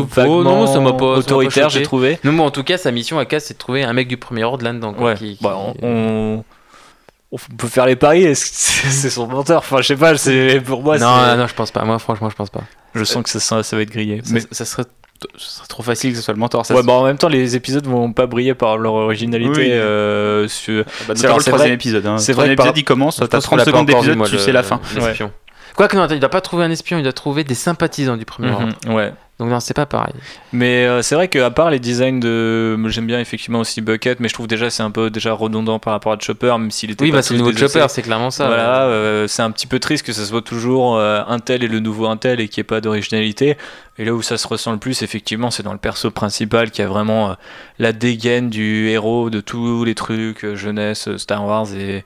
Et, le même comportement typique d'Anakin dans Clone Wars ou de Ezra dans Rebels et c'est franchement c'est brûlée. Franchement, euh, c'est usant, quoi. Je sais pas, mettez un, un alien en perso principal ou juste une meuf ou un mec qui est. Un Mandalorien qui retirait pas son casque. Voilà, par exemple. Non, mais attends, mais ça aussi, j'ai un peu peur que ça soit, tu vois, le nouveau Boba Fett, que le mec il dise Ouais. que deux mots par épisode et tout. Enfin, tu vois, il y a vraiment des trucs où je me dis, genre, euh, c'est l'originalité, mais tu vois, genre, vraiment, tu sens que le moindre pas.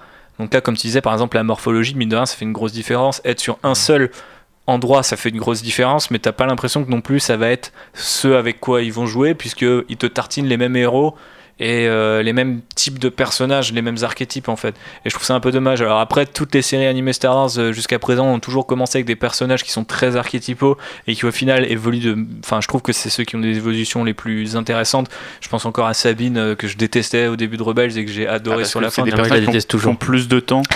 Ils ont plus de temps pour évoluer que sur un film, tu vois. Ouais, bien sûr. d'avoir une série. C'est ça qui est intéressant, mais là j'ai un peu peur qu'au final le truc euh, enfantin, comme disait Seb, fait que les personnages euh, vont avoir un peu des arcs euh, et, et c'est dommage parce que je pense qu'en fait la série pourrait appeler.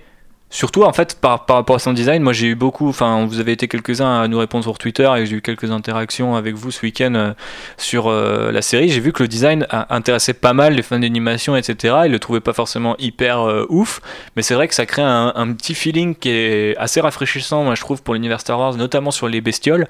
Et c'est presque dommage en fait du coup que les personnages soient des humains et que Mm. tous les escadrons, euh, à part un- y a y a- il y a- dans les squadrons, t'as un. Grodien et un Keldor. Ouais, mais bon, c'est. Enfin, tu Oui, vois, genre, a t'aurais sur pu- six, quoi. T'aurais vraiment pu faire le pari sur une série comme ça, avec un design comme ça, d'avoir euh, juste Poe en humain et tu vois, les autres, c'est vraiment euh, des petits aliens. D'avoir euh. moins d'humanoïdes, quoi. ouais. Bah, Enfin, je sais pas, mais tu sais, moi, je vois, je vois la plateforme, je dis, mais putain, en fait, moi, ce que j'ai envie de voir, c'est la vie des deux mecs qui marchandent là. euh, Mais on les voit souvent là. dans chaque épisode. Ouais, on voit les euh, souvent, hein, donc j'espère qu'on les verra. T'inquiète pas qu'on aura un comics spin-off sur eux. quoi. Ah, bah, je suis chaud pour l'écrire. Premier couple gay euh, dans Star Wars. C'est vrai qu'il y a une petite vibe euh, boucher bouchère euh, dans, dans- dans nos- dans- chez nos amis euh, bricoleurs. là. Euh, non, je crois qu'il y en a un dans le roman. Je suis en train de lire Baroud d'honneur là. et il y a un- oui, il y en a dans les gay. romans, mais pas à l'écran. Pas à l'écran encore. Mais c'est vrai que ça pourrait être euh, sympa d'explorer un peu plus la vie à bord de cette cité. Enfin, c'est vraiment, euh, c'est en ça que je disais que ils auraient pu jouer sur les deux tableaux. Après, on sait qu'ils ont pas mal répété, je trouve, dans la promo et dans la façon de présenter le show. Ils l'ont tout de suite positionné, euh, genre kids friendly ou là où ils moi, entretenaient trouve- un petit peu. Moi je, moi, je trouve pas que ce soit. J'ai pas, à part l'épisode 3, mais les deux premiers épisodes, pour moi, ils sont pas plus euh, kids friendly que Rebels par exemple. Pour moi, c'est du même niveau. J'ai l'impression quand même que par rapport au fait que t'es dans un seul lieu et que tu t'es notamment ce euh, flashback, enfin ce- ouais. ce- ces dernières minutes sur les méchants, c'est vraiment une construction. euh, ouais, mais genre- regarde Rebels, c'est les premiers épisodes, c'était pas. Ça, vaut- ça cassait pas trop pattes à un canard non plus, un niveau aussi, histoire. Et, et Ouais, mais je sais pas, t'avais- aussi des épisodes filler qui servaient à rien, Rebels. Ouais, mais t'avais la la morale et tout, ben voilà, l'épisode 3, c'est c'est ça quoi. Ouais, je sais pas. Là, là je, je, je- je sens pas, euh, pour le coup, tu disais tout à l'heure que Filoni savait raconter des histoires et. Bah, Ah là, vois, je, sens pas cette espèce d'épisode qui me dit c'est un épisode filler et je pense à tous les épisodes avec Chopper par exemple qui étaient filler mais tu ressortais avec un truc en disant ouais j'ai quand même envie que mes gamins ils voient ça parce que c'est sympa et tout tu vois. Et là euh, je suis un peu en mode bon bah à la fin euh, au début de l'épisode il fait tomber euh, sa caisse à outils et à la fin de l'épisode il refait tomber Ouais. sa caisse à outils enfin son moteur je sais plus enfin, on s'en branle. Moi, dans, sur, les, sur les DVD que j'ai pu voir, il n'y avait pas de, il y avait pas de générique, il y avait pas de générique ou de truc comme ça. Donc, les- est-ce que les trois épisodes sont écrits par Filoni ou on sait? Parce que il y avait, il y avait Non, pas. mais c'est- même c'est comme Rebels, c'est t'as pas, c'est juste le titre qui apparaît. Puis Ouais, non, mais bon. même à la fin, je m'attendais qu'il y avait un. Ah bah moi je l'ai. Ah oui, t'as des cartons pour- sur Rebels, t'avais, t'avais un petit générique avec la, la musique. Non, mais là, dans Résistance, euh, en tout cas, Ouais, les, nous, les DVD nous, que l'on a vus, il y avait des Nous, on petits a eu le cartons. Blu-ray, on a le Blu-ray, on a le Il y avait Blu-ray. des petits cartons à la fin avec des noms. euh, et Et c'était marqué que. Mais c'est marqué Histoire par. Ouais, ouais. Il y avait des En- Filoni, il y avait Kerry Hart. Ouais. Et il y avait une troisième personne aussi qui était créditée. Oui, oui, mais ça c'est pour le parce que euh, en fait Filoni il est arrivé avec le d'après ce que j'ai compris dans ce qu'il dit dans une featurette, il est arrivé avec le concept de c'est des pilotes, ils sont jeunes, ils, font des courses et ils protègent leur plateforme machin et ils ont tous donné un petit peu leur truc, mais il me semble que Filoni il travaille pas sur les, les scénarios des épisodes, mais je vais donner le pitch, je vais vérifier. ouais, voilà, c'est ça. Donc euh, c'est pas forcément lui, mais après je pense pas que à trois épisodes on puisse rentrer dans ce genre de détails de qui Mm. est bon, qui est pas bon, on le, on le verra peut-être Ah après en tout cas, la personne qui a écrit l'épisode 3, elle est nulle. Ah oui, alors, je Ah, confirme. effectivement. C'est ça, moi l'épisode, il a, commencé depuis 30 secondes, c'est très bien comment ça va commencer, c'est très bien comment ça va J'ai terminer. pas eu tant la haine que vous, mais je comprends. c'est- Je, je comprends le- déjà, le, le gag d'ouverture, tu le vois arriver, il est pas drôle, il est long. C'est là- c'est là-dessus où je vois, euh, pour te répondre, Seb, euh, où je vois plus les ficelles euh, un peu enfantines. Ah oui, non, Parce l'épisode que je 3, trouve que dans Rebels, t'avais des gags qui, où, où tu sentais très clairement, ah là, à ce moment-là, ils ont voulu faire rigoler les gamins, mais tu vois, tu rigoles aussi parce que tu te rends compte que ça te fait marrer quand même. Alors que là, t'as vraiment des trucs, mais hyper lourds et hyper euh, basiques, tu vois, genre. Puis la morale aussi. Et- et Sois fidèle à tes, euh, tes vrais amis. Fais attention aux inconnus qui se paraissent trop gentils. Ils sont pas très gentils. Mais euh, bon, bah après, voilà, on n'est pas le public cible non plus. Donc, euh, Ouais, faut pas dire amen à tout ce qui- tout ce qu'on voit. Mais on peut dire ramen parce que Oui. c'est super bon les ramen. Euh, je voulais, je regarde le programme si on avait autre, ah oui, on avait Euh, autre chose ouais, à dire. Juste du coup sur euh, Résistance, euh, je sais que euh, j'en avais déjà parlé aussi euh, euh, avec d'autres collègues dans le précédent épisode. Non, c'est peut-être la concurrence. hein, Où euh, on se rend compte qu'il nous avait annoncé quand même pas mal de personnages féminins et euh, au final, en tout cas dans les premiers épisodes qu'on a pu voir, euh, c'est pas le temps de parole euh, est hyper limité. Enfin, je Mais pense ça va venir sur, parce qu'il y a t'as la mécanicienne, t'as l'autre pilote, t'as deux pilotes dans l'équipe. Et je pense que ça va. Je pense que c'est juste une question de. Bah, on a vu trois épisodes et. j'espère que c'est juste une Il y a l'air quand même question d'avoir de- deux persos féminins. de- euh, de mise en route. Bah, dans les quatre personnages principaux humains, il y en a deux. Il y a deux femmes et deux hommes pour moi. Ben, ouais, parce qu'il est censé y avoir justement cette mécanicienne là qu'on Ouais, a la- vu la- un sa- petit peu plus réagir Ouais, quand même dans, pilote, dans la- les le derniers pilote épisodes. qui va devenir sa. Oui, sa Némésis, euh, Love interest, ouais. euh, je pense. Par contre, ça c'est aussi un gros. Enfin, moi j'ai l'impression de voir Diva dans Overwatch, c'est assez chaud quand même. Genre euh, la même voix, la- les mêmes peintures de guerre là. euh, Bon, un peu dommage. Bref, pardon pour cette parenthèse. Continue. Mais du coup, ouais, bah, bah, cette pilote, jusqu'ici, en tout cas, on l'a vu, euh, enfin, elle doit avoir euh, cinq lignes de dialogue à tout péter et c'est tout. On sait qu'il y a aussi une autre pilote, euh, une blonde euh, Oui, c'est elle, dans, c'est la dans l'escadron. Pareil, elle, on l'a pas entendue encore vraiment pour l'instant. Donc, euh, à voir comment ça se développe. Et il y Parce a que Phasma jusqu'ici, les- et on a. Phasma qui a trois phrases. Mais euh, tous les autres persos secondaires sont, euh, bah, sont que des mecs. Voilà. Hein. Ouais, mais il n'y a pas de mâle blanc dans les personnages principaux, donc comment vont faire les Twitter? Comment va réagir Twitter? Ah, si, il y a son pseudo-pote avec sa motojet, là, lui, il est bien à rien sur les bords. Ah oui, mais il est méchant, oui, du lui, coup. il est- lui, il est- il est- il est méchant, toi. Ah oui, mais ouais. dans les Ah, parce personnages principaux. un, un asiatique, un noir, une noire, un alien. Oh mon dieu Ils nous envahissent tout ça. quoi. Le grand remplacement de Star Wars, c'est maintenant. Euh, tu voulais rajouter un truc, Seb? Euh, bon, non. Je, voulais juste préciser du coup euh, par rapport euh, au crédit puisqu'on parlait de l'écriture de la série. Donc voilà, hein, je vais ramener ma page IMDb dans ce podcast. Donc la série a été créée par Carrie Beck des Filoni et Kiri Hart. George Lucas a forcément la mention par rapport à l'univers et par contre les épisodes donc ont été signés par Brandon Oman, Kevin Burke, Hutchinson et Chris Wyatt qui ont travaillé respectivement sur Teenage euh, Ninja Mutant Turtles et euh, les séries Spider-Man, les deux dernières, donc Spider-Man et Ultimate Spider-Man. Donc c'est globalement des mecs qui ont pas mal d'expérience, mais euh, c'est vrai que c'était pas, c'était pas non plus la folie en termes d'écriture. Après, comme le dit si bien notre ami Seb, on n'est pas forcément l'audience type. Moi, je kiffe quand même ces vaisseaux, ces pilotes, cette petite ambiance, et j'aime ma petite chauve-souris mécanicienne d'amour. S'il vous plaît, faites-moi 30 comics, 12 romans et 4 mini-figurines, je les achèterai très tous. Ah bah, tu vas, chier, c'est que tu moi, vas je- avoir la pop et tu vas avoir la, la brique Head en Lego, hein, des deux trucs là. Ah bah, du petit la- cochon la pop, et de la petite. hein, euh, Ah putain, ouais, la pop, j'en peux plus, mais j'aimerais. En fait, c'est ça le problème, c'est que genre par exemple Chopper, le seul truc que j'ai trouvé, c'est la pop et genre. Mais Il y a le Black Series qui va sortir l'année prochaine. Ça va être bien.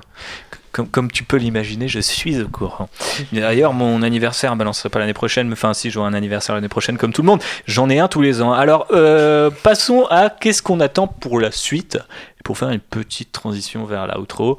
Euh, qu'est-ce qu'on a envie de voir? Qu'est-ce qu'on a envie d'aimerait Waouh Qu'est-ce qu'on a envie de voir potentiellement en termes d'intrigue, mais aussi de ce qu'on aimerait voir corriger, par exemple, euh, mettre un petit peu d'ombre sur les visages plutôt que d'être en surexposition permanente, je pense que ça pourrait être pas mal. Ah bah ça, moi j'ai bien aimé, tu vois. Moi c'est vraiment le, la, la- vraiment physique, en fait. la physique des personnages qui m'a dérangé. Ouais. Mais le, mais l'éclairage et le côté cel shading très appuyé, euh, ça, ça j'ai bien aimé. Il va y Ok, avoir mais énormément de pas que ça rend contraste. et bizarre sur les humains parce que du coup, j'ai l'impression qu'ils ont aucun angle sur leur visage. On dirait juste des grosses crêpes avec des bouches. Les crêpes, les ramen, c'est bien. On est bien, on, Ah, est, on est sent qu'on a faim. On est au Japon, arigato gozaimasu. Euh, Constance.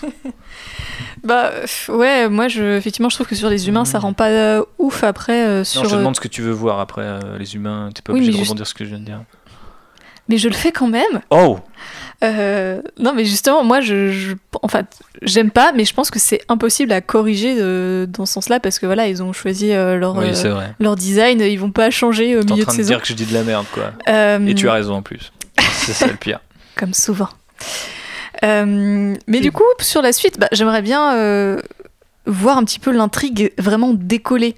Est-ce qu'on va avoir euh, des enjeux un petit peu plus poussés? Parce que là, pour l'instant, honnêtement, euh, que machin, il arrive à trouver la pièce qui lui manque. Enfin, j'ai l'impression d'être dans un niveau de jeu vidéo euh, pour gamins, quoi. Donc, euh, D'ailleurs, est-ce que vous avez pas eu l'impression que Star Wars Resistance aurait fait un meilleur jeu vidéo que qu'un film Probablement. qu'une série? Battlefront 2 Oui, que Battlefront 2, ça c'est pas très dur, mais même que Battlefront. Non, mais je sais pas, mais sur le moment, je me suis dit, euh, genre, euh, je sais que hum, quelqu'un m'a fait la réflexion sur Twitter, je crois, où j'ai vu quelqu'un faire la réflexion. Ouais, je, je crois que j'ai partagé euh, le truc avec le hashtag Star Wars Resistance et quelqu'un m'a fait la réflexion en, en anglais, genre, enfin, de quel jeu ça vient, avec le screen avec les deux, euh, les deux personnages du magasin, parce que ça faisait un peu, euh, tu sais, quand tu vas à l'armurerie chercher ta quête, et, et je trouve que ça- Ouais, c'est vrai que sur le moment, je me suis dit, genre, ah putain, ouais, ce serait pas. non, mais surtout que, alors, c'est, j'extrapole un peu, mais en termes de design et de lumière et d'ambiance, il ressemble un petit peu à- au dernier Zelda en fait. Ouais, c'est ce que m'a dit euh, Daphenom euh, sur Twitter. Voilà, en termes de couleur Je et en termes de rendu, euh, ça ressemble un peu au dernier Zelda, donc ouais, ça, tu, tu peux les voir dans un jeu vidéo ces deux Mais c'est vrai que ça c'est un truc positif avec Star Wars Resistance, euh, c'est quand même ça apporte un nouveau style d'animation sur Star Wars et, un, euh, et je pense que cette idée de pouvoir créer Star Wars avec un autre style euh, que le style photoréaliste, que ce soit en comics, en animation, en jeu vidéo ou en film, ça pourrait quand même être vraiment sympa par la suite quoi. Ça dit quand on voit la tête des comics Star Wars, le photoréalisme il est loin. Oui, mais tu vois ce que je veux dire. Du coup, ils veulent tellement coller au photoréalisme qu'on envoie Sal- Salvador Larocca faire des calques sur des vieilles photos d'Harrison Ford et c'est horrible, tu vois. Donc, euh, et pendant cela, il y a des gens qui se plaignent que Phil Noto, euh, ah, il a oublié euh, un boulon sur le. X-Wing. Enfin, tu vois, t'es là genre en mode, bah ouais, mais enfin, je sais pas. Après. Voilà, je ne sais pas. C'est chacun son avis, mais moi je suis quand même plutôt pour euh, une variété des styles dans Star Wars. Et je me demande, euh, en ayant vu un petit extrait euh, de Spider-Man Into the Spider-Verse, si un film animé Star Wars, un jour, ça pourrait pas être la méga frappe. Mais bref, on en reparlera un jour. Le jour où on fera un podcast sur nos plus grands fantasmes dans Star Wars. Et on ne parlera pas de nos fantasmes de JB que avec euh, Jabba. Euh, Oh. Qu'est-ce qu'on attend pour la suite, euh, Seb? Euh, bah, que BB-8 revienne vite avec Poe Dameron. Et ça, on l'a Euh, compris, on l'a compris, on l'a euh, compris. Non, non, moi je. Mais il va rester jusqu'au bout, hein. Il va non, pas partir. Non, arrête, non. Euh, non, qu'il n'y ait pas d'épisode filler. Enfin, qu'il y en aura, il y en aura, mais le moins possible, vraiment. Euh, pareil, l'hist- l'histoire doit décoller et je suis. Mais si, il y a des épisodes filler où il n'y a pas le personnage principal. Oui, C'est- mais c'est oui, ce mais qu'on souhaite pas à la série, tu vois. Mais Un spin-off sur le couple de. Vander là. Mais qu'on se concentre plus sur maintenant sur on a présenté euh, l'univers, le concept, voilà. Maintenant, on se focalise sur euh, ce- cet escadron qui protège et qui fait des courses parce que vraiment tous les personnages ont des designs assez sympas, assez originaux et euh, voilà qu'on se concentre plus sur eux que Kaz là il les rejoigne vite fait et que ce soit vraiment voilà on suive leurs aventures, et les développements de, chacun de ces pilotes. Euh, après des, petits caméos sympas de bah, de Leia on en a déjà eu, de, de Poe aussi, quoique Poe soit plus un personnage secondaire qu'un caméo. Et pourquoi pas, allez, on profite qu'ils soient encore vivants pendant 6 mois, euh, un petit Han Solo ou. Euh, ou- Pendant 6 mois, tu.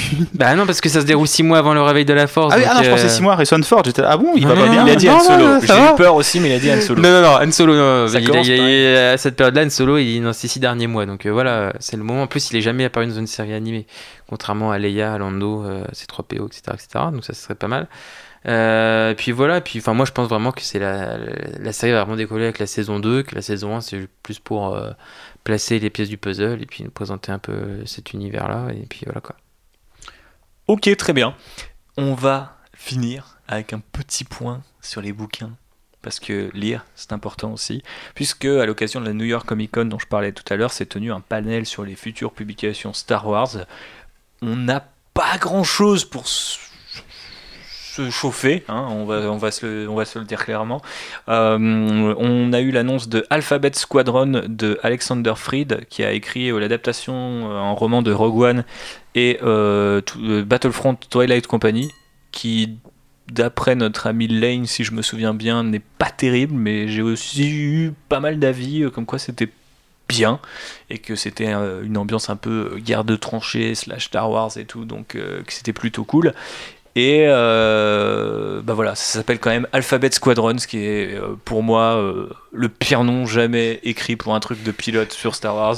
Alors j'imagine que c'est parce qu'ils ont un A-Wing, un B-Wing, un Y-Wing, un X-Wing, un U-Wing, on les voit tous sur la couverture provisoire. Et qui sont en squadron tous ensemble. Ouais, mais putain, qu'est-ce que- qu'est-ce que c'est con comme nom, tu vois. Genre, franchement, si personne l'a utilisé avant, il y avait une bonne raison, même si on y a tous pensé, genre, ah, les vaisseaux sont nommés d'après l'alphabet Alphabet Squadron Est-ce que c'est plus con que le nom du prochain jeu vidéo? Ah oui, c'est plus con. Après, c'est vrai que. Non mais je pense que tous médias réunis c'est le titre le plus con qu'on ait eu. euh, Ouais, ouais, c'est pas Star mal. Wars. Et en plus, au début, je me suis dit, ouais, c'est un titre de travail. tu Ouais, vois. c'est ça, ça peut pas être ça. Bah si c'est Ah, ça. c'est ça. Et euh, du coup, ça raconte l'histoire de pilotes qui euh, s'engagent dans la résistance pour chasser bah, d'anciens nazis, des pilotes, des, des, des mecs, Des de- impériaux, ouais. des impériaux qui se cachent. Alors, pitch hyper bien, mais qui il aurait fallu faire en 2015 à peu près, tu vois. Je, je pense que je trouve. Dans les projets de Lucasfilm, on en parlait un peu avec le doublon sur les, sur les Mandaloriens, on en a beaucoup parlé à l'occasion de Solo. Je trouve qu'il y a encore beaucoup, beaucoup de retard et de, de doublons, d'impressions de déjà vu. On en reparlait avec Ah, ils Resistance. attendent que l'épisode 9 soit sorti pour être totalement libre sur euh, la Ouais, mais période. le problème, euh, c'est qu'après, euh, on va te dire, ok, maintenant la période, c'est euh, celle de Ryan Johnson ou celle des créateurs de Game of Thrones, et puis ils vont nous refaire la même, euh, à copier-coller euh, les mêmes histoires euh, over and over again. Enfin, très clairement, le truc des chasseurs de nazis euh, résistants, t'avais envie de le voir euh, dès l'épisode 7 en disant, mais putain, comment ils ont pu laisser faire ça et et t'aurais pu raconter une pure histoire, mais là, si tu veux, j'ai l'impression de ne pas l'avoir lu, mais déjà de l'avoir eu des petits bouts qui font. Enfin, je me fais mon histoire moi-même, quoi, et surtout quand ça s'appelle Alphabet Squadron, j'ai pas vraiment envie d'aller plus loin. Désolé, Alexander. Euh, on a eu une cover pour un roman qui a- qu'on avait déjà été adapté, puisque ce média est essentiellement sonore. Je ne vais pas vous la décrire, mais bon, c'est Master and, and Apprentice, et ça parlera de Qui-Gon Jinn et de Obi-Wan Kenobi. À quoi est-ce qu'elle ressemble la cover? Eh bien, c'est une espèce de peinture, c'est- pas dégueulasse, figure-toi. Et on voit que Obi-Wan est plus dans son design euh, épisode 1. Donc, euh, moi j'aime bien ces, ces trucs entre l'épisode 1 et 2, je trouve que c'est pas trop exploré. Donc, euh, Bah, c'est avant l'épisode 1 là pour le coup. Ah oui, avant l'épisode 1, pardon. Oui, enfin, tu m'as compris. Je suis, on, Oui. est dans le, on est dans la prélogie, le- l'endroit où les gens ne savent pas trop s'aventurer. Et enfin, on aura une série Dark Vador qui va s'arrêter au 25e numéro, donc c'est la série euh, comics de Charles Soule, euh, qui a lui-même annoncé qu'il allait continuer sur Star Wars. Normalement, on devrait le voir à la Comic Con pour peut-être euh, soutirer des exclus, des informations et en tout cas parler de ses différents runs sur Star Wars, puisqu'il a quand même fait euh, beaucoup de choses depuis euh, le rachat euh, de Disney. Donc voilà, la série est pas mal, honnêtement, elle, est un peu anecdotique, mais elle- je trouve que les arcs et les personnages sont bien écrits, donc ça reste du, bon- du bonbon pour les fans, mais du, du bon bonbon. C'est moins what the fuck que celle de Kieron Gillen, mais Oui. ça, ça se lit. c'est quoi un bon bonbon pour vous? Genre, qu'est-ce qui vous fait plaisir? Est-ce que les crocodiles, c'est bien Les schtroumpfs, vous êtes plutôt Je suis quoi plus Dragibus. moi. Dragibus? Dragibus, c'est bien. Ok, donc euh, on dira que la série Dark Vador de Charles Soule, c'est un bon Dragibus. Ah, Constance, elle a pas d'avis sur les bonbons. Non, mais euh, j'aime bien les dragibus aussi. Et le réglisse, je sais que c'est- Ah, ça divise. Ça, ça Ah, moi divise. je suis Team Réglisse aussi. Réglisse, c'est un peu The Last Jedi. tu vois. Bon, bref, on va arrêter nos, nos comparaisons pourries et on va se quitter sur le fait que bah, Dark Vador ne quittera pas Marvel de sitôt puisqu'il aura quand même une mini-série consacrée au perso qu'il a impacté au long de sa vie par Chuck Wendig qui avait écrit, euh, le- enfin qui a déjà fait beaucoup de trucs sur Star Wars et qui est en ce moment sur l'adaptation de The Last Jedi, si je dis pas de bêtises, en comics. Honnêtement, genre, je trouve que là aussi on tire sur la corde à un degré quand même infini. Deux séries, euh, deux séries principales Dark Vador, une mini-série qui se concentre à chaque fois sur un personnage qu'il a croisé dans sa vie pour savoir comment ça l'a marché, ça l'a marqué. T'es là genre en mode. Les gars, bientôt ils vont nous expliquer que, enfin, on va faire bientôt une série sur le cube qui le contenait euh, dans l'Empire contre-attaque, euh, comment il faisait caca. Enfin, je ne sais pas. Je suis désolé de faire des blagues aussi pourries, mais sérieusement, Marvel. Enfin, je sais pas. Je suis, je suis dispo. D'autres gens sont dispo. Il fait encore caca, Dark Vador? Est-ce qu'il mange Mais il faut une mini-série pour l'expliquer. Bah voilà. Et je pense même une maxi-série en Voilà. 12 numéros dessinée par Salvador Larocca parce qu'il est très fort pour dessiner de la merde. Et Oh sur cette excellente blague, on passe à la conclusion. On atterrit lentement, euh, désarmement, des toboggans, ouverture des portes, tout ça. C'est du beau boulot ce décollage, non? Vous savez qu'il m'arrive encore de m'épater moi-même Mais qu'est-ce que vous projetez de faire maintenant? Boire un verre? Et ensuite? La fête est terminée. Plusieurs botanes sont morts pour nous fournir cette information. J'aimerais voir un peu d'optimisme ici. Ça, c'est ce qui s'appelle une course de modules. La conclusion, elle est là, mon pote. Ça fait plaisir ou pas, cette petite euh, session euh, rattrapage news? Outrider numéro 9, hein, on se rapproche euh, d'un certain palier, le, le numéro 10. Que des numéros 10 dans ma team. Il fallait le faire. Euh, voilà, alors euh, pour euh, terminer ce podcast, je voulais le remercier... numéro 93 sur l'Empire. Exactement. Oh, il faudra le faire. Euh, long podcast par contre, mais effectivement. Et puis en 93, euh, enfin 93 numéros, on aura peut-être euh, 110 ans d'ici là. Mais bref, ça m'a fait plaisir de vous retrouver, chère équipe news. hein. Vous êtes la deuxième équipe news là qui fait la, qui fait les news. Donc je pense qu'on peut parler d'une équipe A. Euh, dans, dans mon propre euh, Alphabet Squadron. Ah là là on, on se marre bien sur le trader. Alors euh, JB, dis-nous tout, euh, dis-nous des mots d'amour, donne-nous ton actu, euh, tes idées pour les prochains podcasts, euh, qu'est-ce que tu fais, tout ça. Enfin, vas-y quoi. Ah, bah, Lâche-toi. J'ai eu pas mal de travail récemment. Je voyage pas mal aux quatre coins de la France. Je prends le train, je prends la voiture. Voilà. Donc j'ai pas énormément d'actu à part le boulot. Ok.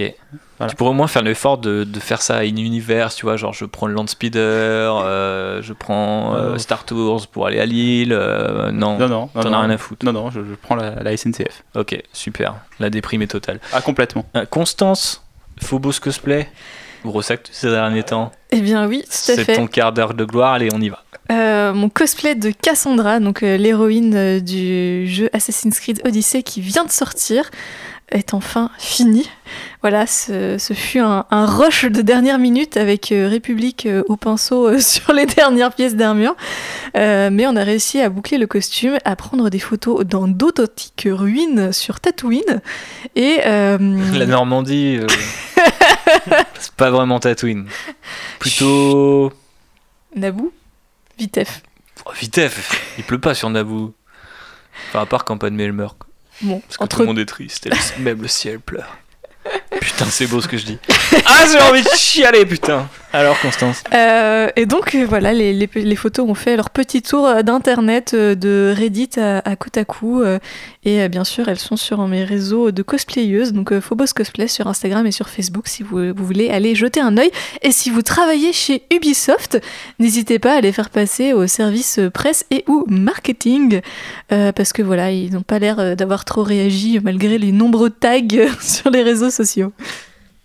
Ils ne réagiront pas après cette euh, attaque euh, digne euh, de la fourberie du First Order, mais, Mais je suis pas, ce n'est pas une fourberie, c'est c'est- c'est très honnête, c'est un cri du cœur. c'est un cri du cœur. Ubisoft, ou si vous avez les, chez- parmi les auditeurs et auditrices, s'il y a des copains chez Ubisoft, faites tourner les rails. Euh, mon ami Sébastien, quoi de neuf dans l'univers de Star Wars en direct? Planète Star Wars et puis aussi euh, ton propre univers, ce documentaire, est-ce que ça avance Ah ben, ce documentaire se transforme en ces documentaires parce que finalement il y en aura deux. ouais, j'ai interviewé du coup. euh, Attention comme- à la philonite. hein. Ouais, j'ai interviewé euh, monsieur Jonathan W. Rinsler qui a fait les trois making-of, qui m'a dit certaines informations que je peux pas dire, que je peux garder qu'en off. Mais euh, en fait, je vais faire un documentaire sur euh, les collaborateurs de George Lucas, notamment Gary Kurtz, Marcia Lucas, tous les gens qui ont donné plein d'idées à George Lucas et en fait on pense que c'est tout George Lucas qui a pensé à tout alors que non. Et un deuxième parce que en fait j'ai euh, interviewé pas mal de personnalités d'ILM et, euh, et je, vais, je vais associer tout ça dans un seul documentaire et puis il y a notre ami Patrice Giraud qui va aussi intervenir pour faire le lien un peu avec tout ça. Euh, et puis je vais me remettre très vite au podcast avec Star Wars en direct pour faire des émissions sur euh, les objets de collection, donc notamment la prochaine c'est les autographes, voilà.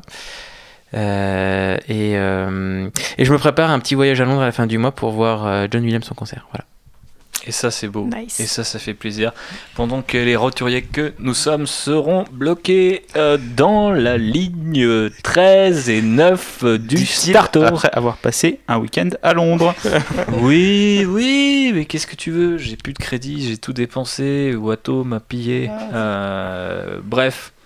Euh, quel est mon actu? Bah, pff, pas grand chose à part euh, aider euh, Madame la cosplayeuse. Ces derniers temps, j'ai pas fait grand chose. J'ai été à Londres, c'était sympa.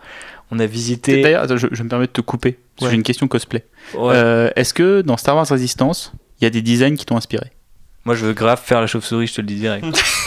mais j'ai trop envie de faire des petits aliens comme ça, mais Constance, elle me dit, ouais, tu vas attirer les, tu sais, les mecs qui se déguisent en renard, là, qui, Les se, frottent, furies là. qui se frottent contre toi, là. C'est bizarre, ça. Euh, bah forcément, euh, j'avoue que la petite combinaison euh, orange et, euh, et bleu fluo là, euh, c'est vrai que qu'elle fait un peu de l'œil, même si euh, même si elle est, elle est très classique et que j'attends de voir surtout en fait le perso, euh, le développement du personnage. Parce qu'on n'attendrait pas euh, Mandalorian pour faire Mais on un attend aussi Mandalorian costume. effectivement. C'est vrai que la première photo euh, donne beaucoup envie, Stay donc euh, tuned. à voir, Stay à voir tuned. si si les autres costumes sont aussi au niveau. Je sais plus ce qu'on disait, du coup. Ah, mon actu. actu. ouais. On était à Londres et je voulais dire qu'on a visité les studios Harry Potter où ils ont gardé pas mal de props et transformé un studio de tournage en gros en espèce de musée vivant euh, de la franchise. Et ça ferait plaisir d'avoir un truc un jour comme ça sur Star Wars. Mais comme on l'a dit tout à l'heure, vu qu'ils recyclent les différents assets euh, d'un film ou bientôt d'une série à l'autre, eh bien, on le verra sans doute jamais. Et puis en plus, des fois, ça coûte moins cher de détruire les, des costumes et les décors plutôt que de les refaire. Enfin, ça coûte moins cher de les refaire que de les stocker, pardon. Mais euh, du coup, un concept euh, qui serait intéressant d'explorer au sein de la saga Star Wars quand même. Vu qu'on se permet quelques digressions hors de la sta- saga Star Wars, sachez que le, le Star Wars français a annoncé son prequel aujourd'hui. Et on a eu une première photo de La vérité si je mens 4 qui s'appelle La vérité si je mens, les origines. C'est vrai? Ah putain. Non, non c'est La vérité si je mens, le début. Le début, Ouais. ouais. Ou les débuts. La vérité si je mens, les débuts. Parce que ça. les origines, je trouvais ça justement un peu trop épique par rapport à la. Begins. Mais qu'est-ce qui se passe dans ce podcast? Putain, mais JB, t'as complètement perverti ce truc. Euh, bref, on se retrouve euh, bientôt pour un nouvel épisode, donc le dixième euh, podcast euh, d'Outrider. Si vous avez des idées et des suggestions, n'hésitez pas. Euh, Il y a officiellement plus d'actu Star Wars euh, jusqu'à The Mandalorian ou sans doute décembre 2019, parce que je Ouais. doute que. Ouais, on aura peut-être le titre. de l'épisode 9 en décembre. Oui, non, mais je parlais de Ah trucs oui. à critiquer et à Ah voir. oui, non, je pense plus grand chose. On peut critiquer le titre. hein. On peut faire une heure, une heure et demie d'analyse euh, sémantique. Mais il y en a qui vont le faire, c'est ça le pire. Moi, j'avais fait pareil sur The Last Jedi. j'avais étudié les pluriels, euh, le rouge. euh, mais t'étais- Bah, ce sera bleu. Quelle sera la couleur payé pour ça à l'époque. j'étais payé pour ça. Et Quelle sera la couleur de ce, de ce film d'ailleurs? Il y a Bleu. Le jaune, mais ce sera bleu forcément. Si c'est Mm. vert, je suis déçu. En vert, ce serait propre. Ah ouais. Avec Ah un ouais. sabre vert, je serais Ah ouais. refait. Je trouve que cette trilogie manque cruellement de sabre vert. On l'a vu euh, un petit peu dans The Last Jedi, mais tout. euh, ça ne m'aide pas. C'est mon Mm. sabre préféré. Vous le savez si vous écoutiez le Wikileaks, car vous êtes des vrais. Et on vous remercie encore une fois de cette euh, contrebanderie euh, sans limite hein, qui, nous, euh, qui nous soutient. S'il vous plaît, s'il vous plaît, continuez à partager les podcasts, c'est important. Et si vous nous aimez, n'hésitez pas à le dire avec des étoiles. Un max d'étoiles euh, remporte un max de bâtons de la mort. Vous voyez ce que je veux dire? Donc 5 étoiles, comme sur Uber, mon frère. Euh, c'est à peu près tout ce qu'on avait envie de dire euh, aujourd'hui. Encore une fois, merci pour votre soutien. Que la force soit avec vous. N'hésitez pas à nous envoyer des sujets et j'espère qu'on se retrouvera peut-être euh, autour de la Paris Comic Con si nous arrivons à avoir des accréditations. Sinon, on paiera notre place comme tout le monde et on fera la queue, la plèbe, tout ça. Ah non, je fais pas ça. Oh, Non, non. On a été dans la presse. Ah non, maintenant je peux plus. faire hein. ça. Ah, entrée presse, hein, sinon. Entrée presse, sinon c'est dead. Hein, c'est clair. Les gros nantis seront là. Et euh, voilà. On pourrait y aller en taxi d'ailleurs et faire des notes de frais. Exact, ouais. Bah, quand j'aurai créé notre Patreon ou ce genre de choses, parce que là, ça va être un petit peu compliqué. Après, on sait qu'en termes de notes de frais, il y a toujours quelques, quelques libertés qui peuvent Oui. se prendre. Donc euh, voilà, n'hésitons pas. Euh, merci de nous avoir écoutés. Plein de bisous et à très bientôt sur l'Outrider. Bisous Salut Salut Eh bien, Votre Altesse, c'est l'heure des adieux. Oui, je crois. Surtout, ne me remerciez pas tous à la fois. Alors, T'as eu ton fric et tu tires ta révérence Si on réussit à éviter que les bonnes femmes s'en mêlent, on devrait pouvoir se tirer de là. Oh eh, Tu fous la merde partout M'énerve pas, petit gars, prends ta pelle et ton seau et va jouer. Allez, on y va, R2